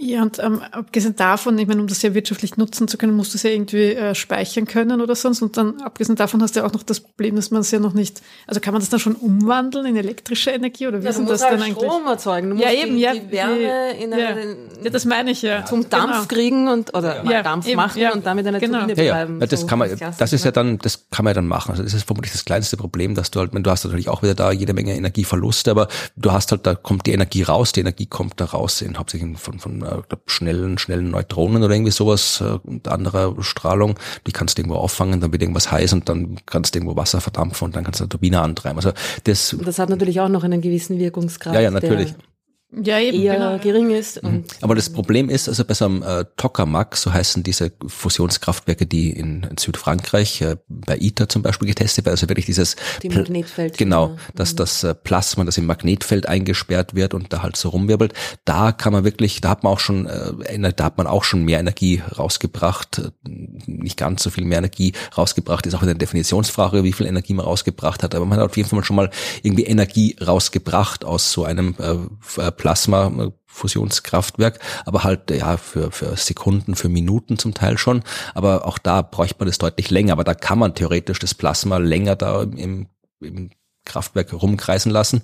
Bei diesem Laserfusionsding, da hast du halt einen Schuss und dann ist es zu Ende und theoretisch müsstest dann sofort ein neues Pellet nachschieben und nochmal draufheizen mit dem Laser und nochmal und nochmal und nochmal und nochmal. Du musst das auch für Minuten aufrechterhalten und es ist überhaupt noch nicht raus, ob das überhaupt skalierbar ist, dieser Prozess. Weil im Wesentlichen, was da passiert ist, das ist halt eine mini, mini winzige Wasserstoffbombenexplosion und die sind halt interessiert an Wasserstoffbombenexplosionen dort. Also für die ist das eine gute Forschung. Aber ob man das ganze Prozedere so hochskalieren kann, weil es ist auch überhaupt nicht billig, äh, diese Pellets zu erzeugen. Da äh, habe ich auch mal, muss ich schauen, ob ich es in den Shownotes dann verlinken kann. Es gibt ein schönes Buch, wo das beschrieben ist. Äh, auch der ganze Prozess, das ist eine eigene, eigener Forschungszweig, wie man diese Pellets herstellt. Und das mhm. ist schweineteuer, diese Pellets herzustellen. Und das wäre gerade meine Frage gewesen, weil so ein Goldpellet klingt jetzt auch nicht so billig, oder? Ich kann da einfach ein größeres Pellet machen. Ja, da brauchst du aber noch größere Laser zum draufheizen. Oder du bestellst eine Großpackung. Das Ja, billiger genau. Nein, aber wie gesagt, es ist noch nicht raus, ob das überhaupt irgendwie skalierbar ist. Und das hat, hätte man eine seriöses, äh, seriöse Medien hätten das halt entsprechend dargestellt. Also es gab da natürlich auch entsprechende Artikel in Spektrum der Wissenschaft zum Beispiel, die haben was gut erklärt. Äh, Im Standard gab es dann am Tag drauf auch was. Aber wenn man sich so anschaut, so andere Leute, zum Beispiel die FDP in Deutschland, die hat auf Twitter geschrieben, der Durchbruch in der Kernfusion ist eine großartige Nachricht. Jetzt gilt es, das Verfahren schnellstmöglich marktreif zu machen. Zukünftig müssen wir die Bedingungen dafür schaffen, dass solche Erfolge wieder made in EU sind. Also da, da ist so viel falsch an dieser Art. Also erstmal, Ja, es weiß war, man gar nicht, wo man anfangen soll. es ja. war kein Durchbruch, es ist nicht mal ansatzweise irgendwas von Marktreife da zu sehen. Und äh, wie gesagt, das größte, die größte Kernfusionsanlage der Welt steht in der EU. Also das ist äh, wieder, das gibt natürlich Leute, die glauben das. Die, die, es ist natürlich verlockend, wenn du sagst, wir, die Amis haben jetzt hier die tolle Maschine gebaut, die das Energieproblem löst. Ist natürlich schön dran zu glauben, aber ja, selbst wenn es so wäre, kriegst du nicht von heute auf morgen irgendwie die ganze Welt umgestellt auf Fusionskraftwerke. Die wachsen ja nicht auf dem Baum, die musst du auch irgendwo bauen. Ja, und selbst wenn jetzt ein, ein Konzept, ein fertiger Bauplan darlege für Fusionskraftwerke, bis die ganze Welt äh, vollgepflastert ist mit den Teilen, ähm, dann wird das auch, und wie gesagt, äh, Tritium, ja, Tritium wird gebraucht. Wenn man diese Laserfusion machen will, da ist Wasserstoff drin, aber auch äh, zum Teil in Form von Tritium, Wasserstoffisotop. Das kommt in der Natur nicht vor. Das musst du irgendwo herkriegen und das kriegt man vor allem aus äh, äh, klassischen Kernkraftwerken als Abfallprodukt her. Also das ist, da sind noch so viele offene Fragen, die alle erforscht werden sollen, die alle beantwortet werden sollen natürlich. Aber jetzt so zu tun, als wäre das was, was uns in Zukunft, in naher Zukunft irgendwie retten könnte, ist ja bestenfalls fahrlässig, äh, dumm, je nachdem, wie man es sagen will.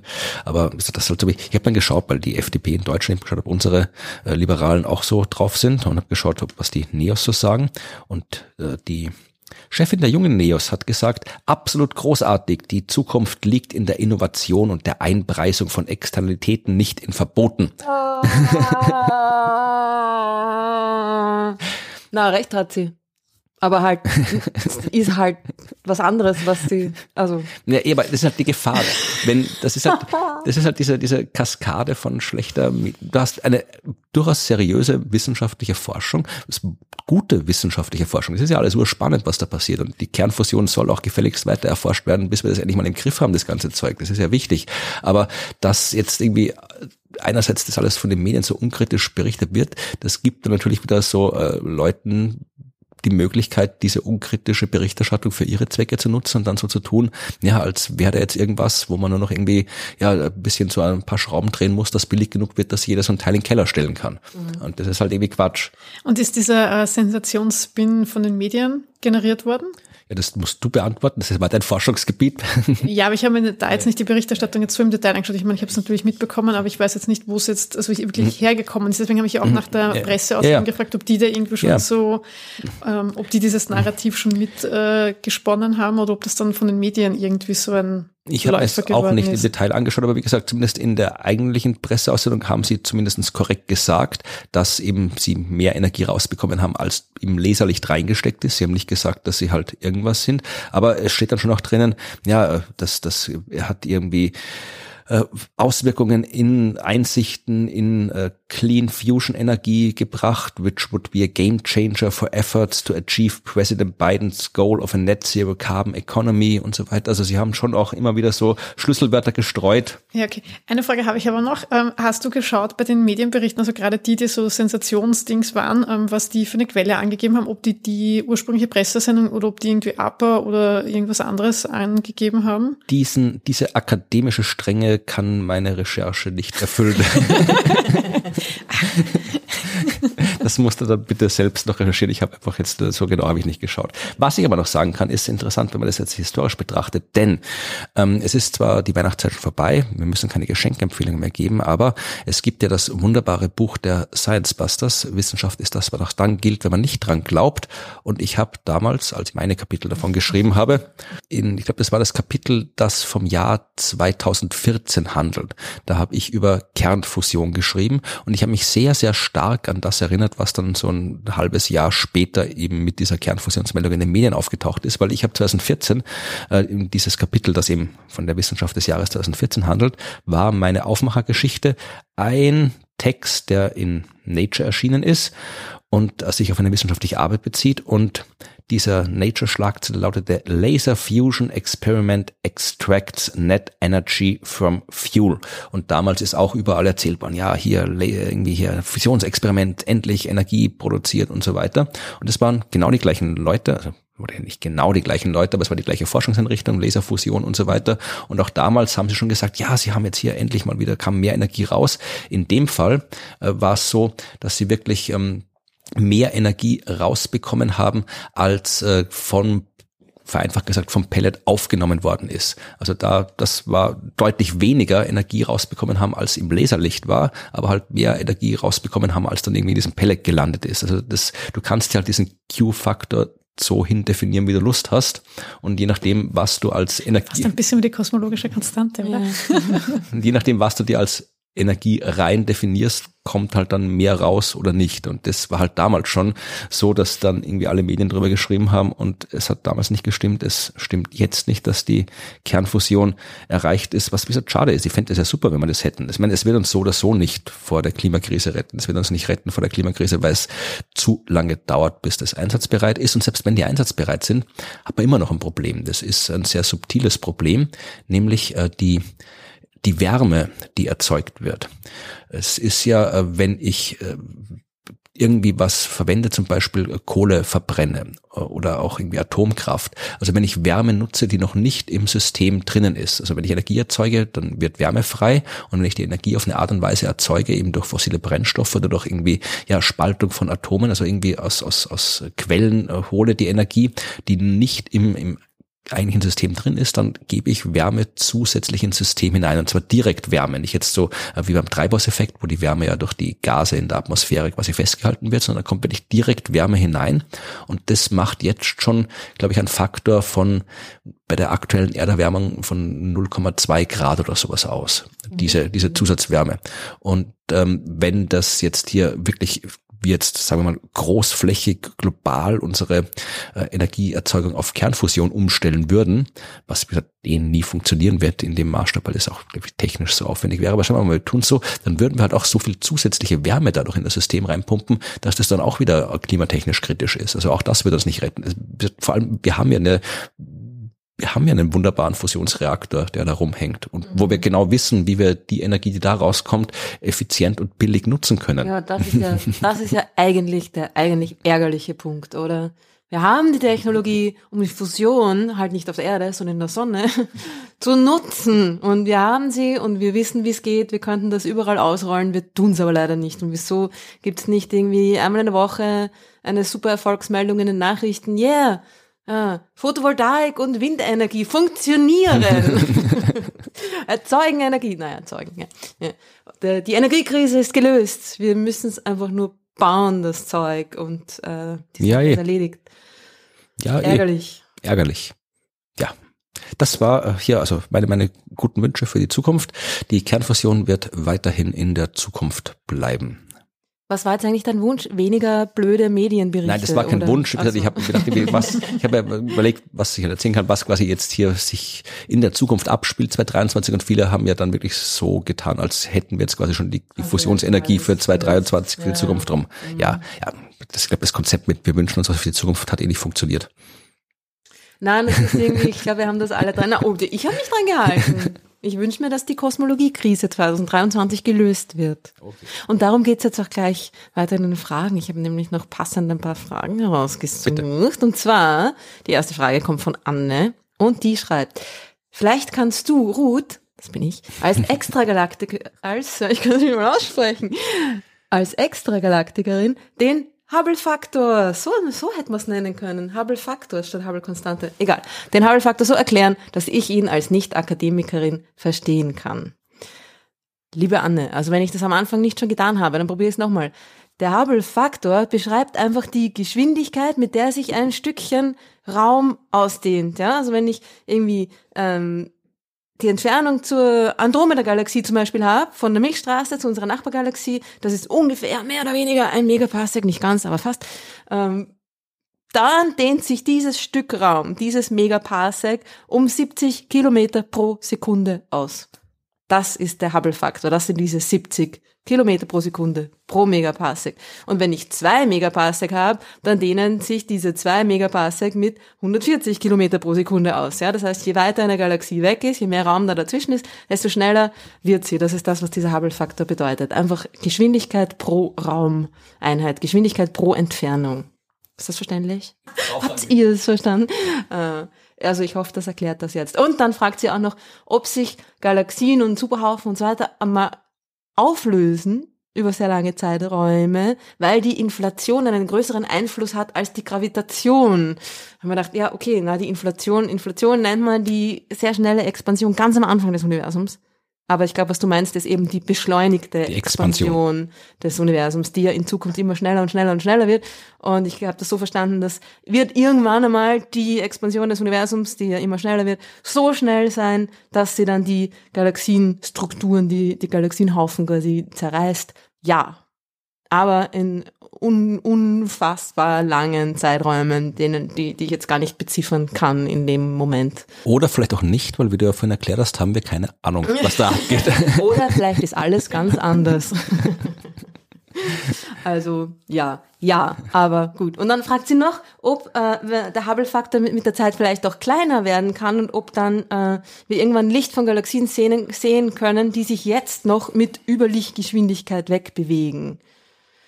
Rein theoretisch schon, aber das wird, soweit wir wissen, wenn nicht alles ganz anders ist, nicht passieren. Also dieser Hubble-Faktor, die Expansionsgeschwindigkeit des Raums wird mit der Zeit immer größer und größer und größer. Also das ist, ähm, ja, wir werden die Galaxien, die sich jetzt schon zu schnell bewegen, um sie zu sehen, nie mehr einholen. Wir werden die nie mehr sehen.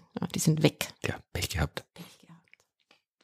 Genau. Und dann gibt's noch eine Frage von Marius, auch, hat auch was mit dem James Webb Teleskop zu tun. Und er sich fragt, ob die ersten Galaxien, die das James Webb Teleskop beobachten wird, hoffentlich schon 2023. Yeah. Na, vielleicht auch nicht. Ah, sagt er nicht, das sage jetzt nur ich. Er sagt, ob diese Galaxien heute noch da sind oder ob Galaxien auch quasi sterben können, verschwinden können, dass die einfach nicht mehr da sind.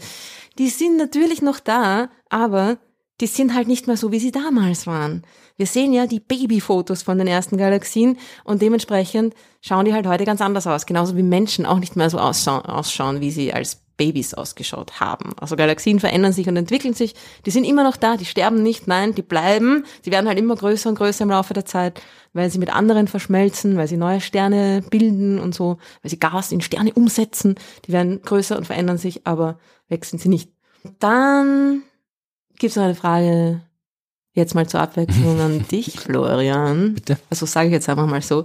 Es ist eine, eine schöne Frage und eine Frage, die auch sehr gut zu unserer Sendung passt, zu unserem Motto. Äh, die Frage kommt von Philipp. Und er sagt, er hat eine Frage zur Zukunft. Und genau konkret meint er damit die Zukunft der Gasplaneten. Er fragt sich nämlich, was passiert mit den Gas- und Eisriesen, wenn sich die Sonne weiter ausdehnt weil die haben ja einen festen Kern und ob das quasi das ist, was übrig bleibt, weil das Gas ja dann vom Sonnenwind, der immer stärker wird, weggeblasen wird. Oder ob das gar nicht so ist, ob der Sonnenwind vielleicht gar nicht stärker wird, weil die Sonne zwar größer wird, aber, aber kühler ist und wie das, wie das alles, wie das sein wird quasi mit den Gasriesen. Ja, gute Frage. Also ob Gasplaneten einen festen Kern haben, ist ja noch nicht raus. Das probieren wir gerade rauszufinden. Da gibt es ja Raummissionen, die bei Jupiter unterwegs sind, um das dort zu checken. Also es ist nicht fix, dass die einen festen Kern haben. Äh, es ist auch nicht hundertprozentig fix, was mit denen passiert, wenn die Sonne sich zum roten Riesen aufbläht. Also es ist fix, dass der Merkur verschwindet, es ist fix, dass die Venus verschwindet, die werden verschluckt. Äh, die Erde... Die Erde auch, oder? Ja, So das Grad. weiß man halt nicht. Grenze Ja, das weiß man. Die Sonne wird sich halt als roter Riese bis zur Erdbahn ausdehnen. Äh, Ob es über die Erdbahn hinausgeht oder nicht, weiß man nicht. Also das bleibt noch offen. Aber es geht ja auch vor allem um die Sternwinde. Also wenn die Sonne dann am Ende ihres Lebens jede Menge Zeug hinauspustet, dann ist es ja so einem Himmelskörper wie der Erde tendenziell eher wurscht, also dem Leben nicht, aber der, der Planet an sich, dem stört das nicht so Der dramatisch. Steinkugel selber ist es eh Ja, egal. also die Atmosphäre kann vielleicht im Laufe der Zeit dadurch ein bisschen verschwinden, aber äh, die Erde wird es überleben, die würden nur dann dran glauben, wenn sie wirklich von der gesamten Sonne äh, beim Aufblähen verschluckt wird. Aber es, wenn du einen Planeten hast wie Jupiter, Saturn, Uranus, Neptun, die halt komplett aus Atmosphäre bestehen oder größtenteils aus Atmosphäre bestehen, dann kann es natürlich schon sein, dass die Sternwinde, äh, die bei der Endphase der Sonne auftreten, dass die ja, so wie ein Sandstrahler diese Gasriesen zum Teil erodieren. Das heißt, dass da deutlich was von der Atmosphäre weggeht. Man weiß aber nicht genau, wie viel weggeht. Also man kann das natürlich modellieren, aber im Detail weiß man es nicht.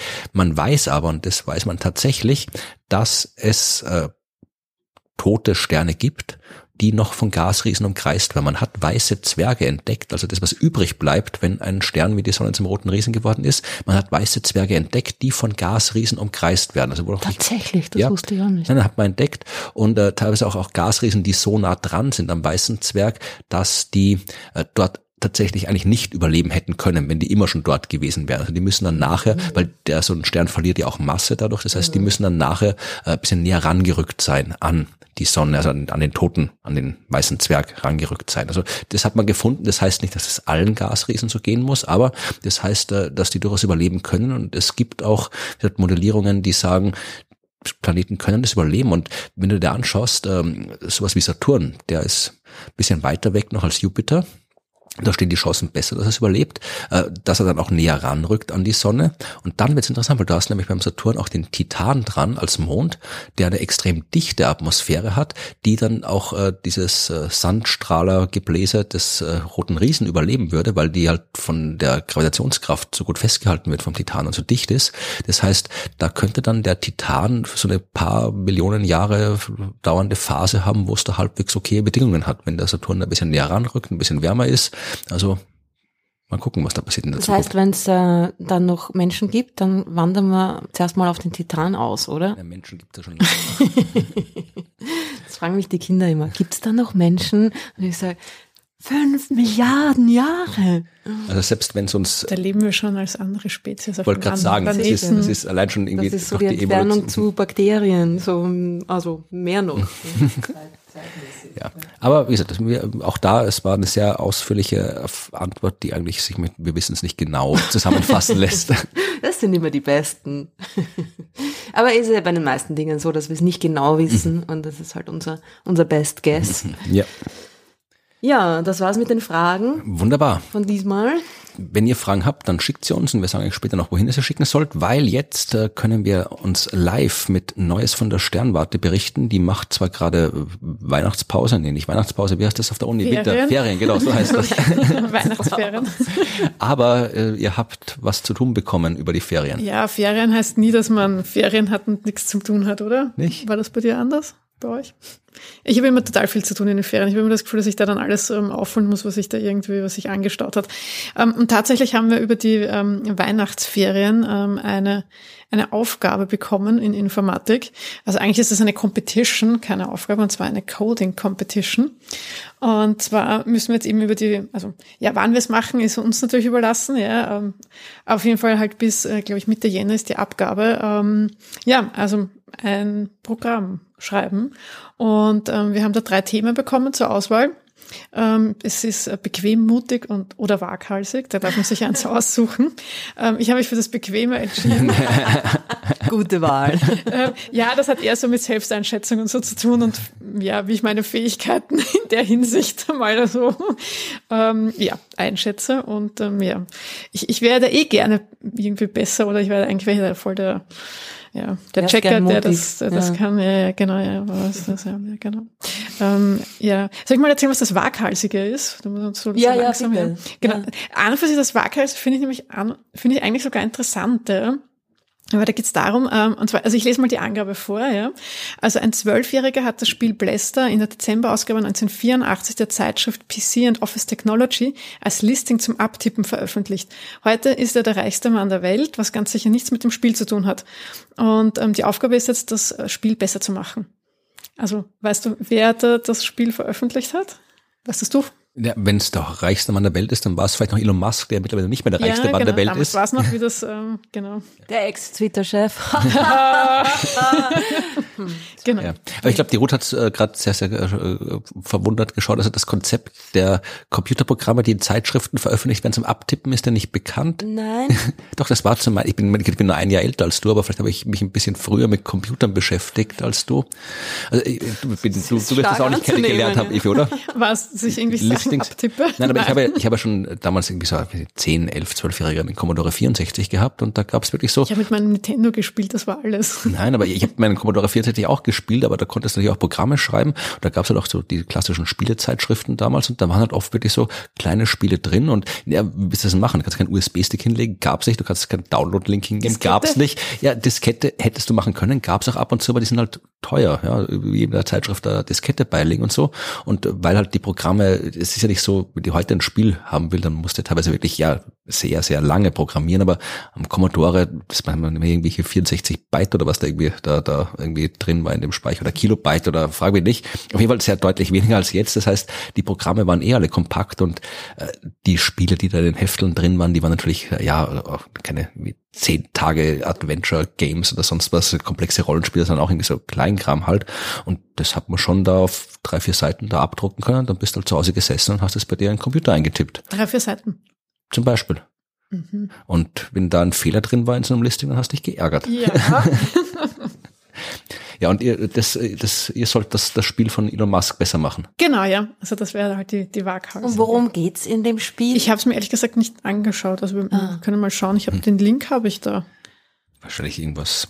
das wäre ja urlustig, das einfach an die Community outzusourcen. Also, Oh, ja, wer halt will, wir können gerne den, stell den die Angabe ins Netz und die sollen ja die, die Angabe nicht, aber ich kann schreiben. den Link, glaube ich, gerne teilen. Das ist irgendwie so Problem ist- blätter-1984.export.com. Ach da, ich habe schon hier. Da, ich, ich kann ich kann es hier live spielen.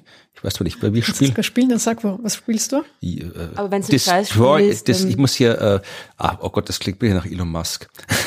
die Misch, also es, es dürfte irgendwie, keine Ahnung, also es gibt, geht eine, um eine Mission und die Mission ist Destroy Alien Freighter Carrying Deadly Hydrogen Bombs and Status Beam Machines. Also ich muss irgendwie ein außerirdisches Raumschiff zerstören, wo tödliche Wasserstoffbomben und irgendwelche Status Beam Maschinen drin sind. Das klingt noch so ein bisschen von dieser Gamma-Ray-Sache da irgendwie, wo die halt auch geklappt haben mit so die Aliens, die Hinterm Mond. genau. Ja. Mhm. Jetzt muss ich da irgendwie, ich weiß gerade nicht, wie ich schieße. Moment. Ah, so schieße ich. Okay. Ja, es ist, im Prinzip ist es, Den Florian haben wir jetzt verloren. Das war's. jetzt mit Spiel beschäftigt. Okay. Was ist die mutige Variante? Und das ist auch vage- waghalsig, weil das die schwierigste Genau, ja. äh, Schießt auf mich. Ist so langsam, da kann ich Kaffee trinken gehen, wer die ausweicht. ja. Jetzt habe ich doch getroffen. Aber So, das ist ja, finde ich, das- interessante Angabe, weil mach's besser, was soll heißen besser? Wa- Was ist die, Ja, seine man halt Definition dann, von ja, besser? Ich, ich glaube, das ist, also generell sind alle Fragen oder Aufgaben so ähm, formuliert, dass man da sehr viel Auslegemöglichkeiten hat. Also Mhm. das, das finde ich auch ganz gut, dass man da halt wirklich, ähm, ja, das halt selber da, ähm, ja, das so machen kann oder ausführen kann, wie es halt vielleicht auch seine Fähigkeiten betrifft, genau. Mutig wäre ähm, Blätter fallen vom Baum. Mach was damit. Also entweder Bildschirmschoner, Aerodynamik-Simulation, interaktives Gedicht, Game-and-Watch-Spiel, whatever. Aber da kann ich nichts anfangen, ehrlich gesagt. Also da, das inspiriert mich nicht. Ja. das würde mich auch nicht inspirieren. Blätter fallen vom Baum. Okay. Genau, vielleicht mal länger drüber nachdenkt. Deswegen habe ich mich für bequem entschieden. Nur aus dem Grund natürlich, ja. Du könntest dann das, du könntest eine Physiksimulation machen, wo du einstellen kannst, irgendwie hier so, äh, Erdanziehungskraft ist 10 mal 20, 30 mal stärker, da kannst du schauen, wie, wie äh, stark die Anziehungskraft sein muss, dass du irgendwie einen großen Krater kriegst, wenn das Blatt runterfällt und so. Bei ihm hat zweite Ausgabe macht der Florian. Ja, ja. Offensichtlich hat es dich inspiriert, ja. Ja.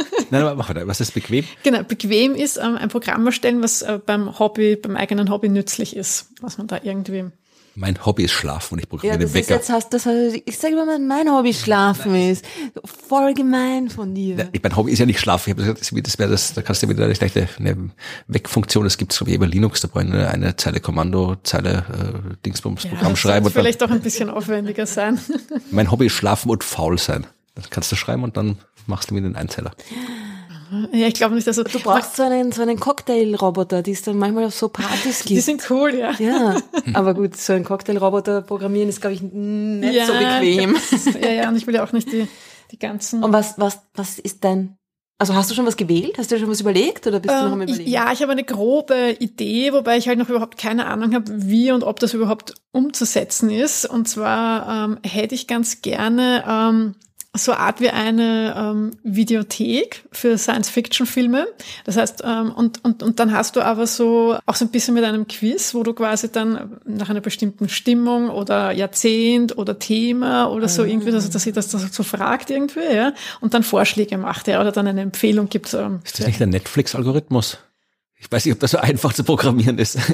Ich weiß, das weiß ich ja nicht. Ich meine, ich bräuchte halt auf jeden Fall mal irgendeine Schnittstelle, aber ich brauche irgendwoher Daten. Das heißt, ich muss mich mit irgendeiner Filmdatenbank oder sowas, brauche ich auf jeden Fall mal irgendwie halt die Daten und dann muss ich mal schauen, wie die äh, geordnet sind und dann, also dass ich halt die Parameter habe, nach denen man halt abfragen kann, beziehungsweise nach denen man halt dann auswählen kann. Aber ich, wie gesagt, ich weiß es halt auch noch nicht genau. Das sind immer diese drei Stichwörter, die dann unter dem Filmtitel stehen, oder? Ja, genau.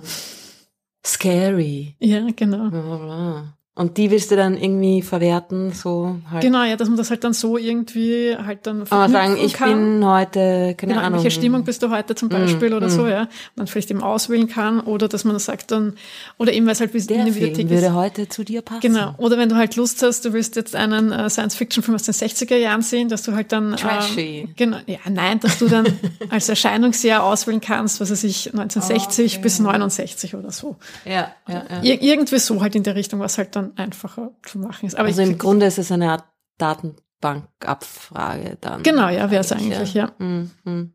Also das wäre jetzt mal so die, die erste Idee, aber wie gesagt, keine Ahnung. Datenbanksprachen habe ich mir nie beschäftigt. Das heißt, da muss ich nicht helfen. You're on your own. Nein, okay, ich brauche ein anderes Thema. Hilfe. Na, lass, lass doch den Flo, den, den äh, Elon Musks Spiel optimieren. Oder hast du das schon optimiert? Was machst denn du inzwischen? Hast du da? weitergespielt? Ich habe es zugemacht. Das Was war, ist dein das, Highscore? Ich habe es geschlossen. Ich glaube, das war das Optimalste, was man tun kann mit dem Ding. Sehr gut. Ja, Ja, spannend. Ja, vielleicht hat ja die Community ähm, Vorschläge. Das kann ich mir gut vorstellen, dass die Community da ganz viele Vorschläge hat. Die fertig kommentierten Programme bitte direkt einschicken. Ja. E-Mail an. Vertraulich, aber bitte, ja, also das sollte nicht durchliegen. Ich weiß ja nicht, ob der, ich habe keine Ahnung, wer da von der, von der Uni zuhört. Meinst du, der Roland, also der Roland ist der, der Herr Doktor, Herr Doktor, der die Übung hält bei dir. Herr aber, Doktor, der die Übung Ja, ich wollte, weiß ist dir sein Nachname nicht mehr eingefallen? doch, ich, nein, mir ist er schon eingefallen, aber ich wollte, ich weiß nicht, ob er ihn sagen soll oder nicht, ja. Ich aber, Dr. Roland. ja, genau. Aber der, äh, wir, wir sagen nicht Dr. Roland zu ihm, weil wir beide haben mit ihm studiert. aber, Ja. Der Roli war der erste Astronomiestudent, den ich überhaupt getroffen habe. Wir sind beide ahnungslos und ehrfürchtig vor dem alten Sternwartegebäude gestanden und haben uns gefragt, ob wir da jetzt hinein dürfen, weil am Eingang ein riesiges Schild hängt, unbefugten ist der Zutritt verboten. Und irgendwie stehen beide so da vor dem Tor und schauen, schauen uns gegenseitig an, so, Willst du auch zur Einführungsvorlesung? Mhm. Gehen wir gemeinsam rein. Okay. Und dann haben wir uns gemeinsam getraut. Tja, schau. Und jetzt denkt er sich Coding Competitions aus. Tja. Ja, ich, er, er, er war der Sieger, der einzige, der erste und einzige Sieger des äh, Tischtennisturniers, was wir, was wir organisiert haben. Das, das. Octalus, der große Octalus Cup im Keller der Sternwarte. Ja, ja. jetzt weiß ich ur viel über ihn, ob mir das irgendwie hilft bei meiner Benotung. Frage ihn das nächste Mal, ob er den Pokal noch hat. Den Octalus-Pokal, genau, den habe ich gekauft. Ich habe den gekauft, ja. Der war schwierig, diesen scheiß Tintenfisch aufzutreiben irgendwo in Wien. Ah, die gute Ich weiß alte gerade nicht, ob mir Zeit. das eher hilft oder nicht schadet, wenn ich damit daherkomme. Ja, das war ein Tischtennisturnier. Aus irgendeinem Grund haben wir gedacht, wir müssen den ersten Platz, den Pokal, nach einem sehr, sehr schlechten äh, Horrorfilm über einen Killer-Tintenfisch, glaube ich, benennen. Und dieser Film hieß irgendwie Octalus. Siehst du, hättest du jetzt meine Datenbank schon? So schließt sich der Kreis. ja. Und darum war der, war es der Octalus-Preis und da gab es dann irgendwie diesen Tintenfisch als Pokal, den ich irgendwo noch auf die Haben Schnelle wir das aufgetrieben habe. zweimal gemacht? Haben wir das echt nur einmal Ich gemacht? glaube, es gab nur einmal. Hm. Bin mir nicht sicher. Ich glaube, ich habe einmal den, den Sonderpreis gewonnen, nämlich vorletzte. Nein, aber dann haben wir es zweimal gemacht, weil das erste Mal den Sonderpreis hat die Birgit gewonnen. Es gab nämlich einen Preis für den vorletzten Platz, also das um, um, um wertzuschätzen, dass du dich quasi äh, so angestrengt hast, zumindest irgendwie minimal angestrengt hast und nicht letzter oder letzte geworden bist, aber halt doch so höflich warst, um so möglich, möglichst wenig andere äh, Leute bei dem Turnier durch eine Niederlage zu demütigen. Ja. Oder man kann es halt einfach wirklich nicht, aber hat sich doch bemüht, drum nicht letzter.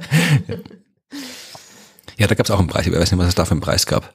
Ich kann mich nicht mehr erinnern. Aber ich weiß noch, dass ich sehr stolz war. Ja. Ich habe keine Ahnung, ob es im Keller noch einen Tischtennistisch gibt, muss mal gucken gehen. Hätte ich nicht gesehen. Ja. Wahrscheinlich der, der, der, der also, mit den Studenten im Keller. Äh, ja, im, äh, im Anfängerpraktikum, nein, nein. Sommersemester, da äh, war ich auch im Keller. Ich meine den Keller-Keller, nicht den, den, normalen Keller. Es gibt ja doch irgendwie, wenn du unter der Tischtenniskeller war, da musst du beim Teleskop unten runtergehen. Unter Teleskop. Ach so, wieder war ich nicht. Keine ja, genau, da dürfen nur die der untere Keller. Der untere Keller, ja. Zweite Keller. Secret Keller. Typisch Österreich. Ja, voll. Ich wollte auch gerade sagen, es hat hier Tradition. Eigene Kellermentalität da hier. Bringst, da bringst einfach nach den, Ferien, nach den Ferien, kommst mit zwei Tischtennisschlägern äh, in die Informatikübung, so dem Roland hin, sagst, so, ich Game gegen, is on. Wie ich gegen dich. Wer gewinnt, kriegt. Das ist sehr gut. Aber er spielt echt gut, Aber der Roland. Ich wollte sagen, das ist nicht so eine gute Strategie, weil der, da gewinnst ja. nicht, da gewinnst nicht. Hilfreiche Tipps, bitte. ja. Na, schau mal, was draus wird. Du wirst noch davon berichten von der Coding Challenge und vielleicht hat die Hörerschaft ja Hinweise darauf und wir haben Hinweise für die Hörerschaft, nämlich Veranstaltungshinweise. Ähm, diese Folge erscheint am 3. Januar. Hast du in den Anfangstagen des Januars irgendwas, ja, was du ankündigen willst? Leider sind die wunderbaren Bauernsilvester-Shows für euch schon hm. vorbei. Ja. Für uns liegen sie noch vor uns. Sie werden auch wieder toll gewesen sein. Wahrscheinlich. Und vielleicht wart ihr sogar dort. Ja. Vielleicht habt ihr sogar Hallo gesagt. Dann sagen wir Hallo zurück. Ja, aber, aber nach dem dritten, was habe ich? Ich habe, ah, ja, ich habe ähm, ein und was? Nein, 22. Das ist ja schon, das haben wir, ja. kommt schon in der nächste Folge. Aber bitte, ja, kündig's an. Ist das? Nein, ist noch nicht in der nächsten. Doch, doch, die nächste Folge erscheint am 17. Ja, dann. Aber du kannst das gerne ankündigen, das passt schon. Ah, stimmt. Okay, am 22. Januar bin ich im Velios Science Center in Wales. Ach, da war ich auch schon mal. Tea Time Science Talks. Exakt, da war ich, ich schon mal. über das wilde Leben der Galaxien. Mein Talk wird sicher spannender sein, als deiner damals war. Ich habe über ungelöste Fragen der Wissenschaft gesprochen. Die Kosmologiekrise? Ich weiß nicht, ob die dabei war, keine Ahnung. ja, das wird sicher lustig. Also das ist irgendwie nur so ein kurzer ähm, Impulsvortrag ja. und dann darf man diskutieren. Ja, das war recht, das war, war, war ganz nett. Galaxien. Das Velius ist auch recht nett, also kann man auch mal hingehen. Ja, äh, hier gibt's äh, auch in der nahen Zukunft noch nichts, weil ein bisschen Pause muss man ja machen nach den Feiertagen. Am 17., wenn dann die nächste Folge erscheint, am 17. Januar, da sind wir in Bremen im Universum. Mhm. Das wird für alle die, die verpasst haben, was in Herten passiert ist, können einen Teil davon in Bremen nachholen.